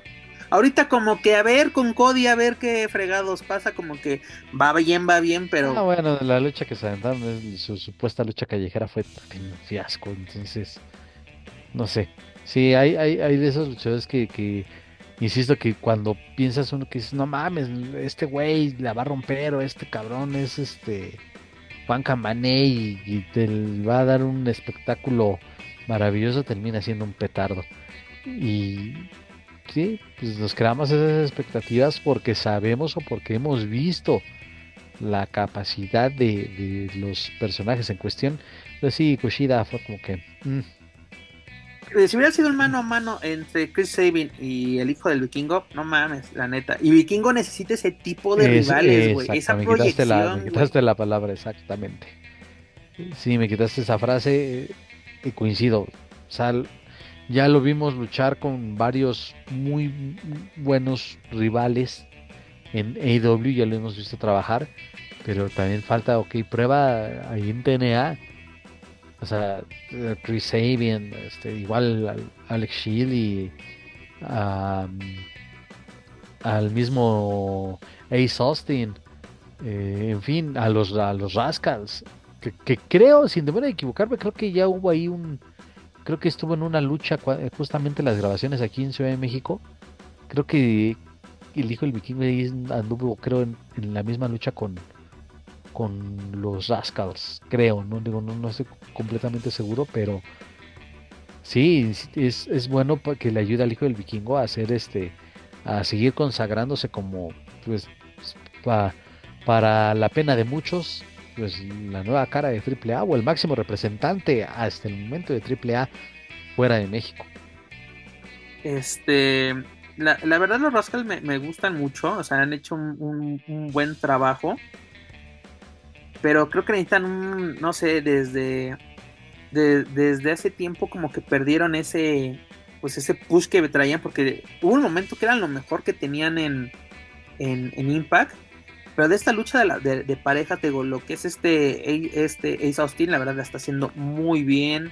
Este Chris Bay me gustó bastante. Y la pareja, yo creo que se mantenga la pareja de Laredo con, con Mac Bailey, la verdad. Sí, sí, sí. Muy, muy bien. La única que sí me, como que me hace ruido es la de Moose, pero como tú me lo dijiste en su momento, porque dije, no mames, Moose otra vez. Lo importante es, en este momento es hacer ruido. Todo el mundo volteó a vernos, llamamos la atención y vamos a ver. Ay, aparte, igual Alex Shirley vendió cara a la derrota y es un tipo también muy talentoso y no se notó o sea, supieron trabajar pese a las muchas limitaciones. Ah, bueno, es que también, también una cosa. este Alex Shilly es de esos luchadores que hacen, le hacen luchar a una escoba, güey. Dígase a Moose. No, porque es de, a ver, vamos a ver con, lo que puedo trabajar, carnal. Y sí, mira, sí me, la, atiné, así, sí, sí, bueno, la atiné, más bien, sí me acordé, The System, ¿no? Es, este agrupación que tiene Moose contra, junto a Eddie Edwards y este Brian Myers. ¿no? Y Alicia que también tuvimos el, e, el, regreso de de este Okada a, TNA, que aparte aclaró algo muy bueno para los fans. Es de no odio TNA. Que lo más chistoso que se contradice, porque una vez en una entrevista en Japón le preguntaron, ya ves que se empezó esta alianza con, con Impa, que incluso el evento del multiverso, del, multiverso United o algo así, ¿no? Que cosa United, este, le preguntan si sería posible verlo en Impact así como que pues hay que ver, que no sé qué, porque este, te acuerdas el problema que tuvo en TNA en la etapa que estuvo, que prácticamente lo humillaron, ¿no? Así como que no lo utilizaron bien, le pusieron un personaje genérico, todo esto. ¿no? Y, por eso se, en su momento New Japan rompió relaciones con TNA porque es de, güey, te mandamos un chavo para que lo prepares y literalmente me lo usaste de pinche, pinche bufón se rompió la lanza y, dijo en su momento, yo no odio a Impact, odio a TNA, ¿no? Y ahorita que está TNA es de, no, no odio TNA, va a ser... ¿Qué? Se, llama, madurez, se llama madurez también. Mira, te digo, en, esta, en estas épocas de perdonar todo, de olvidar esas, eh, ese resentimiento de años, si este si el vampiro y Conan ya se perdonaron, ya se abrazaron, ya posaron para la foto. El abrazo, el abrazo de Dulce Olivo. También se, se alivianó ese, ese rencor que tiene Okada. Te digo, se llama, madurez, la, verdad se llama madurez, porque así en ese momento sí puedes, este, estaba muy joven cuando le sucedió eso, pues sí, chingan a su madre. Y ya después dices, güey, así es, así es el negocio. Es el negocio. Así es el negocio. Porque muchas veces luego escuchas precisamente declaraciones. Güey, hemos escuchado a Místico, a Rush, a Andrade, a muchos luchadores decir cosas que y luego se contradicen, pero dices, güey, se llama madurez. Güey, Red Heart. Red Heart. Que tenía un super pedo con Miss McMahon. Y súmale la muerte de su hermano. Hoy en día negocios son negocios, güey. Sin ningún problema. Me puedo sentar en la misma mesa, te saludo y no pasa nada, güey. ¿Por qué? Porque los dos podemos ganar de esto. Digo, no sé qué vaya a pasar con Conan y el vampiro, porque una, unas dos semanas antes el, el vampiro sale y embarra en caca Conan, perdónenme la expresión, y en lo primerito que nos presenta AAA es el abrazo de Dulce Olivo, que dices, ay, güey, está chido, no, yo no tengo ningún problema, ¿no? Y luego, como lo dijo el, buen Latin Lover a, los micrófonos de los compañeros de la tijera, esto simplemente fue para levantar el chancal. Y funcionó. Pero, en fin, mi estimado, rápidamente, calificación para Hard to Kill. Sí, va a verme tal vez un poco barco para muchos, pero le doy un 8. 8, sí, se quede. Por, todo, por, la nostalgia, vamos a darle por, nos, por nostalgia. Y rápidamente, mi estimado tercera edición, si no me equivoco, si no corríjanme, de Battle in the Valley, la batalla en el Valle de New Japan, la división en Estados Unidos de la empresa de León japonés, con participación de elementos del Consejo Mundial de Lucha Libre. Adelante, Dark pues eh, lo preguntaba, me, llamó la atención que hayan movido, o bueno, no sé si así estaba desde un principio, pero ver la lucha de, de Baker en contra de Viva Van en el pre, en el pre-show, me sorprendió porque yo pensé que iba a tener un lugar en, digamos, dentro del show estelar. Eh, Viva Van fue totalmente lo opuesto a, que, a lo que se le vio en AAA. En AAA se vio bastante bien no sé si haya sido por el estilo de, lucha que se practica en la, en la caravana estelar o si las siglas de New Japan le pesaron a Viva Pan. Eh, y también, hay que decirlo, tenía enfrente a una este, rival de gran calidad. Es que el problema, yo no creo que o sea, le haya pesado, más bien tenía un elemento muy adelantado para ella. Viva Van, o sea, no quiero sonar así de que, ay, son mejores, pero no hay ningún problema Viva Van en AAA. Porque me lo pones con las tóxicas, me lo pones con... Son estilos similares. Y me lo... Ahora sí, desde que vas a chacotear acá y vienes ahora sí a, demostrar que aparte lo importante, Viva Van es parte del dojo de New Japan en, en Los Ángeles. Está perfecto. Y que vaya, prueba de fuego muy buena. Y la verdad, yo creo que Viva le urge venir al Consejo Mundial le urge. Porque yo me ah, pues acuerdo de Alex Gracia, la verdad no era buena luchadora. Y poco a poco, y las participaciones que tuvo en el consejo, dices, ah, mira, chavita, si tienes con qué. Y es, yo lo dije en su momento, ella debería de quedarse una temporada, tres, seis meses. Creo que, bueno, honestamente, pues no le hemos seguido a la pista, pero pues como que tampoco ha sonado mucho en, en las indies, ¿sabes? Si tiene chamba, pues qué bueno, pero ya no ha sonado y sí, ojalá que también sea contemplada para que regrese o para que tenga oportunidad en, en, otros lados, ¿no? Pero sí, creo que tiene potencial. el, punto es que necesitas el lugar adecuado para explotar tu potencial, creo que es el consejo. El ejemplo clarísimo, la Catalina. En seis meses lo que ha logrado, en menos de seis meses lo que ha logrado esta luchadora chilena ahí está. Viva Van necesita este tipo de, tipo de encuentros. Exigirse a sí misma. Porque Viva está creciendo a pasos agigantados y qué bueno porque todo se lo ha ganado. Incluso ya pudo debutar en, en Japón. Este, y aparte, pues, sobre todo de la manera en que se está desempeñando el personaje, porque es de que, sí, soy estudiante, pero voy a representar a mis raíces, dígase Vietnam es una luchadora vietnamita o de orígenes vietnamitas. Y eso, pues es un, como lo dijo Conan en su momento en una entrevista, es un personaje que se puede explotar muy cabrón. ¿Por qué? Porque es exótico. No, no en el sentido luchístico, sino es un producto interesante para lo que hay. En la década de los 70-80, ¿qué productos explotó? Los samoanos. Hoy en día es, una, es un producto ya probado, garantizado, ¿no? De que ah, vamos a traer a, un Saman. Y ahí tienes a The Bloodline, tienes a The Rock, tienes a Rokishi, todos estos luchadores que, tenemos, ¿no? Que vienen de, pues, prácticamente una dinastía, todos vienen del, mismo lugar. con Viva puedes iniciar un proyecto bastante interesante.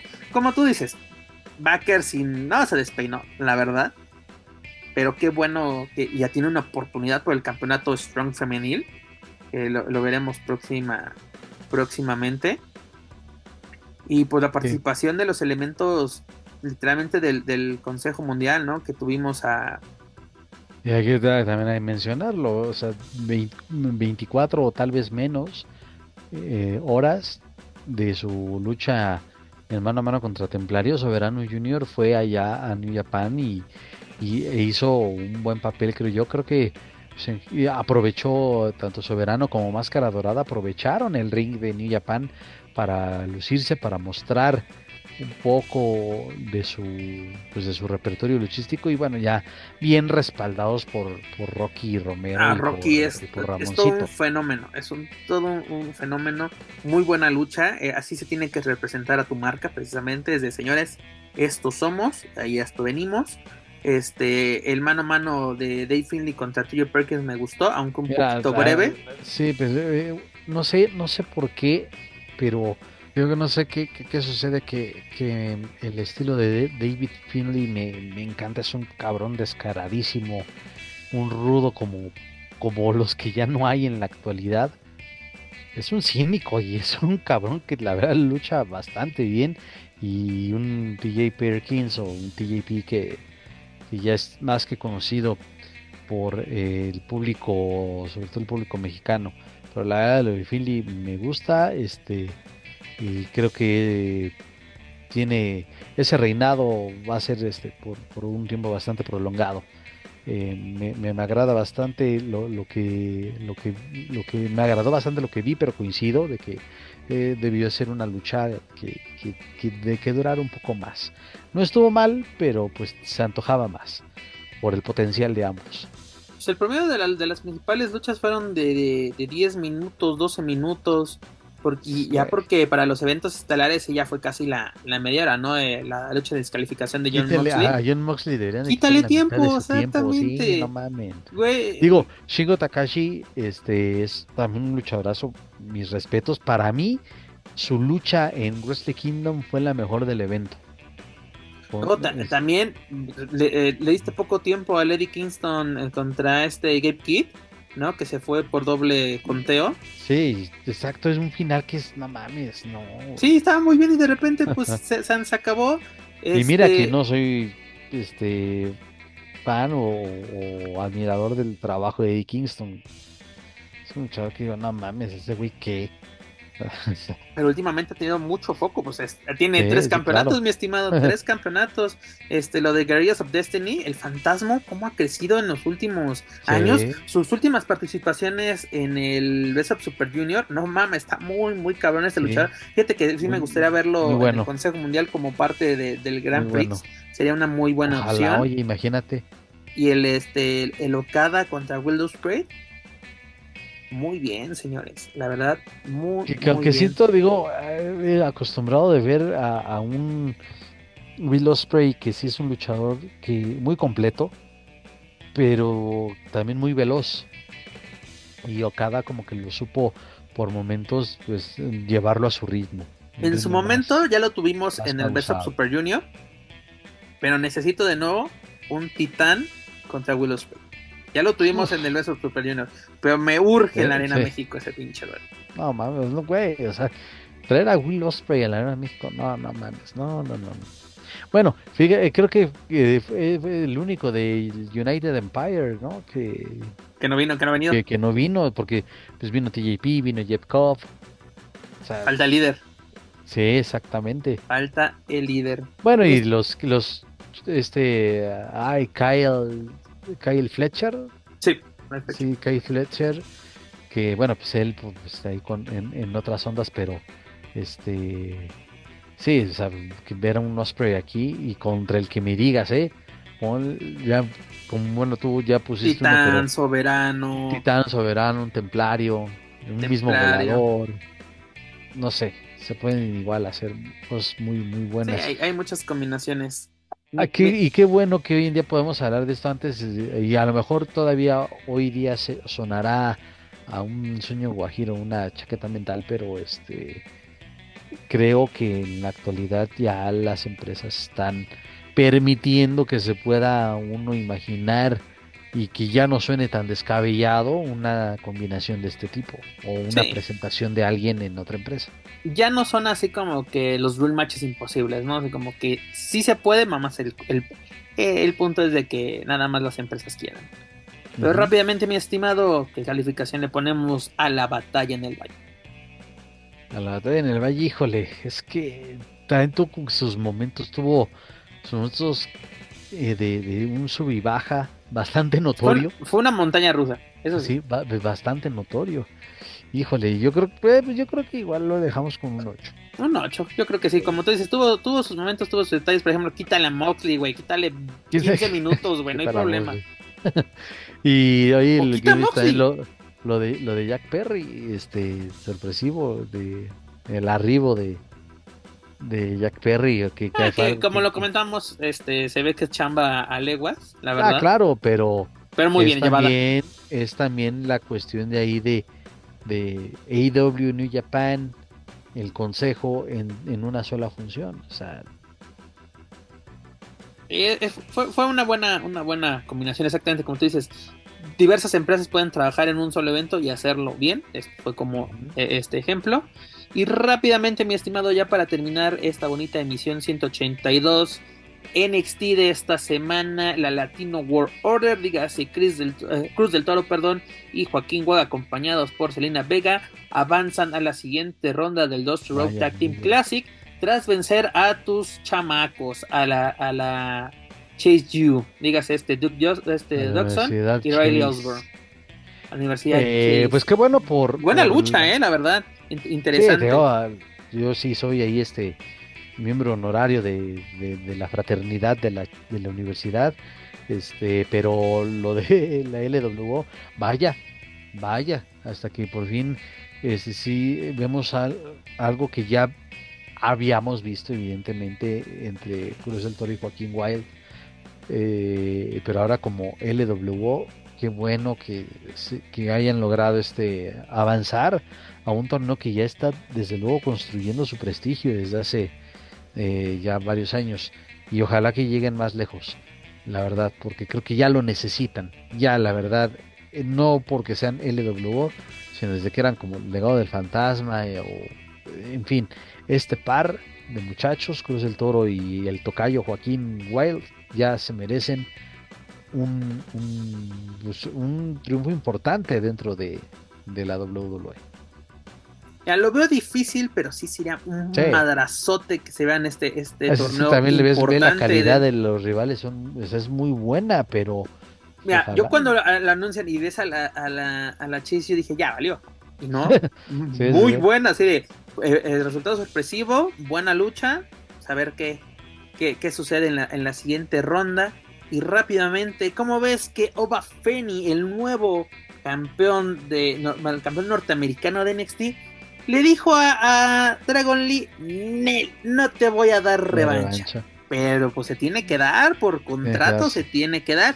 Y el mejor lugar pues va a ser Benjamin Days eh, en febrero, en los primeros días de, de febrero, es el lugar idóneo porque la verdad pues, fue sorpresivo el fin del, reinado de Dragon Lee, porque de la manera de que lleva una defensa, este cabrón hace válida su, pues, su oportunidad, se puede decir su dinero en el banco, por así decirlo, y mocos, ¿no? Así como que, y, todos se quedaron así de, ¿qué pasó? ¿No? O sea, como que... Y es un... fue anticlimático, yo creo yo. Sí, pero es también un cabrón con mucho potencial, una fortaleza, no mames, este güey, o sea, es también tiene todo para ser en algunos años de las cartas fuertes. Oye, ¿y qué opción tiene? Es que se me queda el nombre. Es, es, Apolo Cruz, ¿no? El, otro que. Apolo Cruz. Apolo Cruz, es decir, como que es que tener como un campeón como africano, ¿no? Porque aparte así de que a que hable de esta manera, se comporte así como. ¿Qué obsesión está teniendo WWE con ese tipo de, de prospectos? Porque tengo que tenemos a Apolo Cruz. Eh, pues sí, sí, es interesante. Porque de la noche a la mañana, ¿te acuerdas que cuando lo suben al, al, menos era de que directamente desde Nigeria y todo, con el bastón de mando, no sé qué tanto. el bastón de mando. es que no te digo, no sé si son bastón, pero parecido, parecido. Este, así como que, ¿qué onda? O sea, digo, no, no es mal personaje, no se me hace para nada un mal personaje, pero como que, quieres llevar esta fórmula. Es como lo de los humanos, hacia fuerzas tienes que tener uno o cómo. Sí, pues eh, sí, tal vez sea la continuación de, digo, la verdad ese, ese cambio de lo que mencionas de, de Apolo fue bueno, se está pero fue muy notorio, un buen rudo, ajá, fue muy notorio eso, pero, pero a su vez, o sea, así como subió, en chinga bajó el, el, interés del el boom, sí, sí, sí, no duró, creo, si tres meses fue un chingo. Quiero pensar que ahora W quiere o los directivos quieren retomarlo por la cuestión de es un es nuevo, es un prospecto, es un, joven talento. Entonces, es probar ese concepto con alguien joven que, que no conoce prácticamente nadie, o bueno, el universo de WWE no lo conoce, este podría funcionar. Un segundo intento por revivir ese, ese mm, prototipo si se permite la expresión de, de, luchador o de superestrella, tal vez les podría funcionar, porque en el caso de Apolo, pues él ya venía de, tenía otro gimmick, ¿no? Tenía otro otro personaje y que era incluso tenía un poco más de empatía con la gente. Entonces creo que va por ahí, va por ahí, a ver qué tal le va. Insisto, es un tipo de tremenda también este presencia física y con este mucho potencial. Puede ser un buen campeón pero también siento que, que, fue precipitado lo de Dragon Lee, y no es porque sea mexicano, digo, Dragon Lee ha tenido un año maravilloso. Tú lo dijiste el programa pasado, de que mínimo se les dan luego de dos a tres meses como campeones. y aquí fue de cambio. Incluso parece que lo utilizaron de campeón de transición. y, fíjate, ya está también pensándolo de otra manera. Hasta, hasta también es bueno, ese tipo de, resultados sorpresivos también es bueno porque te dices, ya no es lo, ya no es lo mismo y no le das pie a, muchos comentarios de, ah, no mames, entonces ese güey acaba de, este, de entrar a la empresa Dragon Lee y va a seguir reteniendo. Creo que también ese, esos, esos resultados sorpresivos también son un, un ingrediente que también ha caracterizado no solo a la WWE, en muchos, en, algunas otras empresas.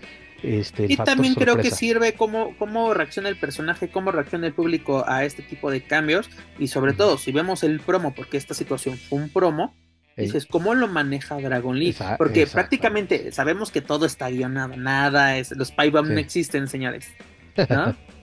Este, ¿Qué? sí, hay muchos ¿qué? Este, pero podemos ver la improvisación de ambos luchadores, sobre todo en este caso Dragon Lee. ¿no? Porque el inglés no es idioma este, nativo, pero ves así de que está teniendo la habilidad mental de poder responder y aparte hacer una buena combinación del español. ¿No? Así como que así me puedo decir no me quiero ver, no, así no quiero sonar pocho, pero te puedo, te puedo responder en, en, en, español. Sí, no, no, no, no hacer un, un Eddie Guerrero. Exacto. Que con, el debido respeto y con todo cariño para el buen Eddie, este, había veces que, que cuando hacía el cambio o hacía el Spanglish, hasta había veces que no se le entendía, pero este, Nada, qué bueno que, que, que, que, esté bien marcado el personaje de Dragon Lee. Y Oye, y por cierto, rápidamente, la semana pasada estuvo bueno, ¿eh? Es el, ese duelo de la Latino World Order, otra, dígase, tu, tu carnal, el Joaquín y Cruz, contra los nuevos chavos de Santos Escobar, contra que también ya me los están reviviendo. Ya, ya, ya, se terminaron de descongelar los Garza. Qué bueno, qué bueno, la verdad, qué bueno. Y si ya lo dijiste, pues un buen agarrón. Ya nada más que, que tal vez estarían esperando quizás eh, que Rey se recupere para enfrentarlos en un 3 contra 3 y sería bastante atractivo. Pero yo veo lejos, yo veo lejos la recuperación de Rey. En este momento la veo lejos. Sí, pero imagínate, digo, ojalá, digo, exactamente no sé cuánto tiempo aproximadamente le reste a Rey para que para que vuelva a la acción pero pues si le das este, si se le da el seguimiento como hasta ahora, se le da el buen manejo de la rivalidad, pues por qué no pensar en un WrestleMania o en un Backlash, este, en un duelo de tercias, pero sí, ahí está ese, ese asterisco que, que, permite que esto se vea pues mi estimado, a ver qué nos espera porque la próxima semana ya lo estaremos hablando, ya viene el Royal Rumble y eso marca el inicio del camino rumbo a WrestleMania. Volveré el ídolo, porque también ahí está el rumor, ¿eh? Está el rumor y también hasta, hasta esta Naomi, dígase Trinity, también está sonando para el, femenil. Todo, todo se, se, dicen muchos regresos. Se es, la, magia de Royal Rumble, te puedes imaginar el regreso de, muchos y terminan regresando los menos pensados, ¿no? A veces. ¿Qué es lo, lo, mejor? Y es lo que acabas de decir, la magia del Royal Rumble es de que todo puede pasar. Todo puede pasar. Pero mi estimado, hemos llegado al final de esta bonita emisión. ¿Con qué nos quedamos esta semana? ¿Cuál es el editorial de Dark Pues rapidísimo, ahorita aquí estamos hablando de regresos, de posibles, de posibles regresos y demás. Pues a, a, Camille, que dicen que la vieron ahí en, las grabaciones de, de Dynamite, de AW. Si llega Camille, mira, tuvieron a, a, a mi Barbie Mariah May ahora la recién incorporación de, de Ona Purazo. Y si se llegara a concretar lo de Camil, mira, son tres refuerzos extraordinarios para una división femenil. por cierto, buen trabajo de esta. ha sido muy opaca. De la virtuosa esta semana en Dynamite. Que por cierto, también qué bueno que le están dando otra vez este foco a, Red Velvet, porque ya la tenían ahí un poquito olvidada.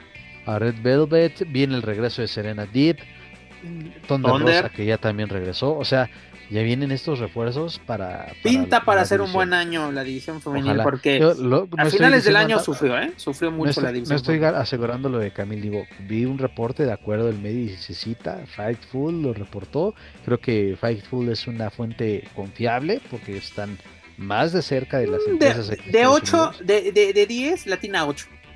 Sí, por eso es un confiable, un buen porcentaje de, de credibilidad. Entonces, eh, a ver qué sucede. Y buen trabajo de Paco que corroboró la, la, fuente, ¿no? Porque ya ves que aquí nos encanta. Es que lo dijo el Western Observer, lo dijo Fightful, lo dijo. a ver, a ver, ya buscas y no hay nada.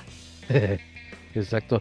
Este, entonces, pues bueno, creo que si se llegara a concretar sería buenísimo ver a, a Camille con esos otros, este, eh, con otros aires. Eh, creo que sería adecuado su llegada a la división femenil de IW, pero bueno, ya el tiempo lo dirá. Todo también se empieza a construir de cara a ese 3 de, marzo en, Revolution.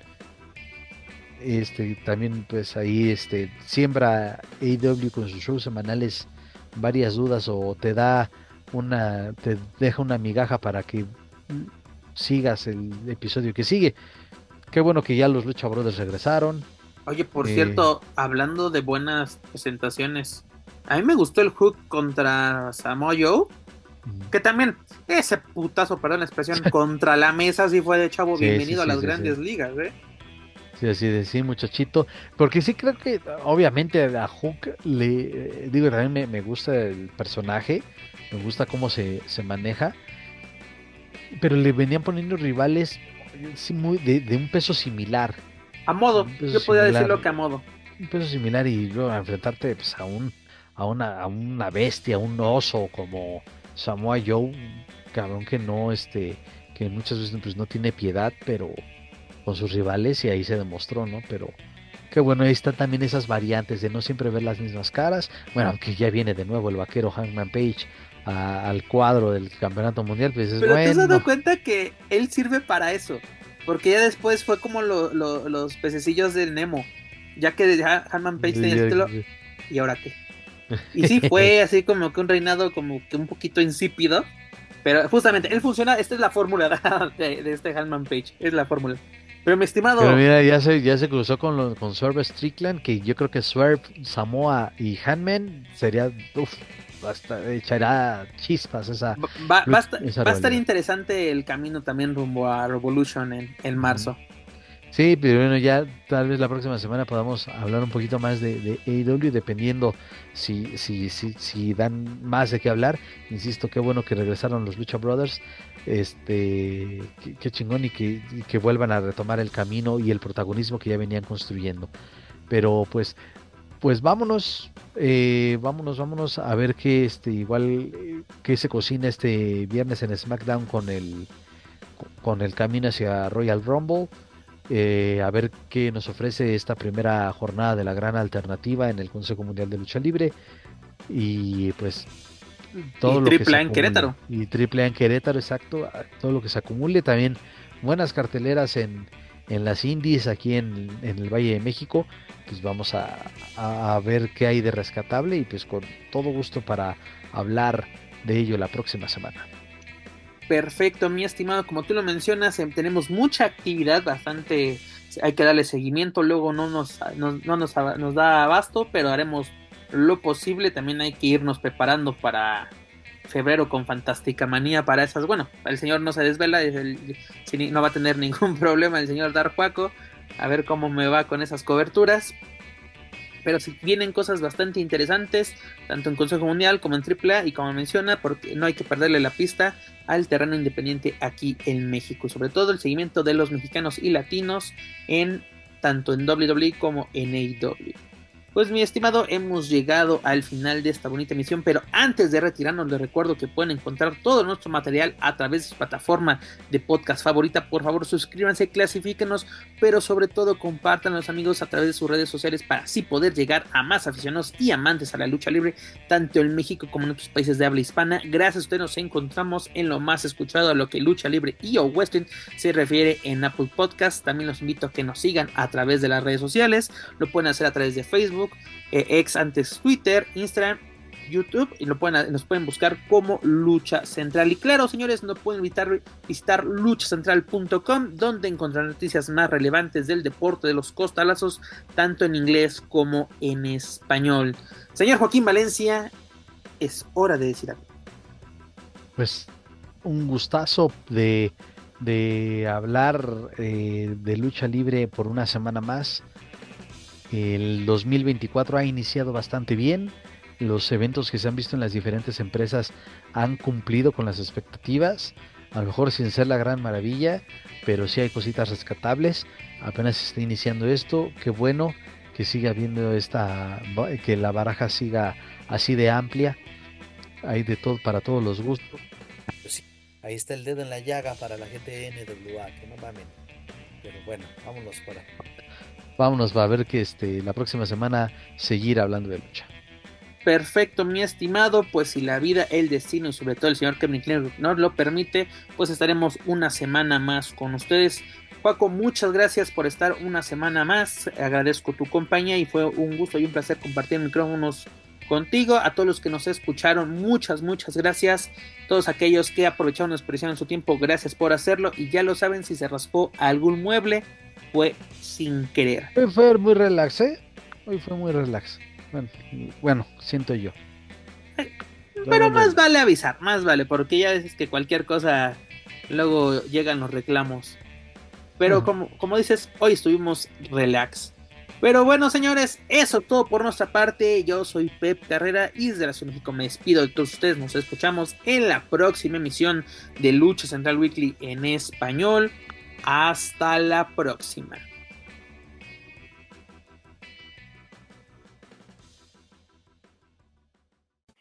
If you're listening to this and you haven't visited luchacentral.com, it's time to do it. LuchaCentral.com is the online home for Lucha Libre, where you can get all of the top news in English and in Spanish. Find the best curated video content and original content not seen anywhere else. Find when Lucha Libre events would be happening in your area.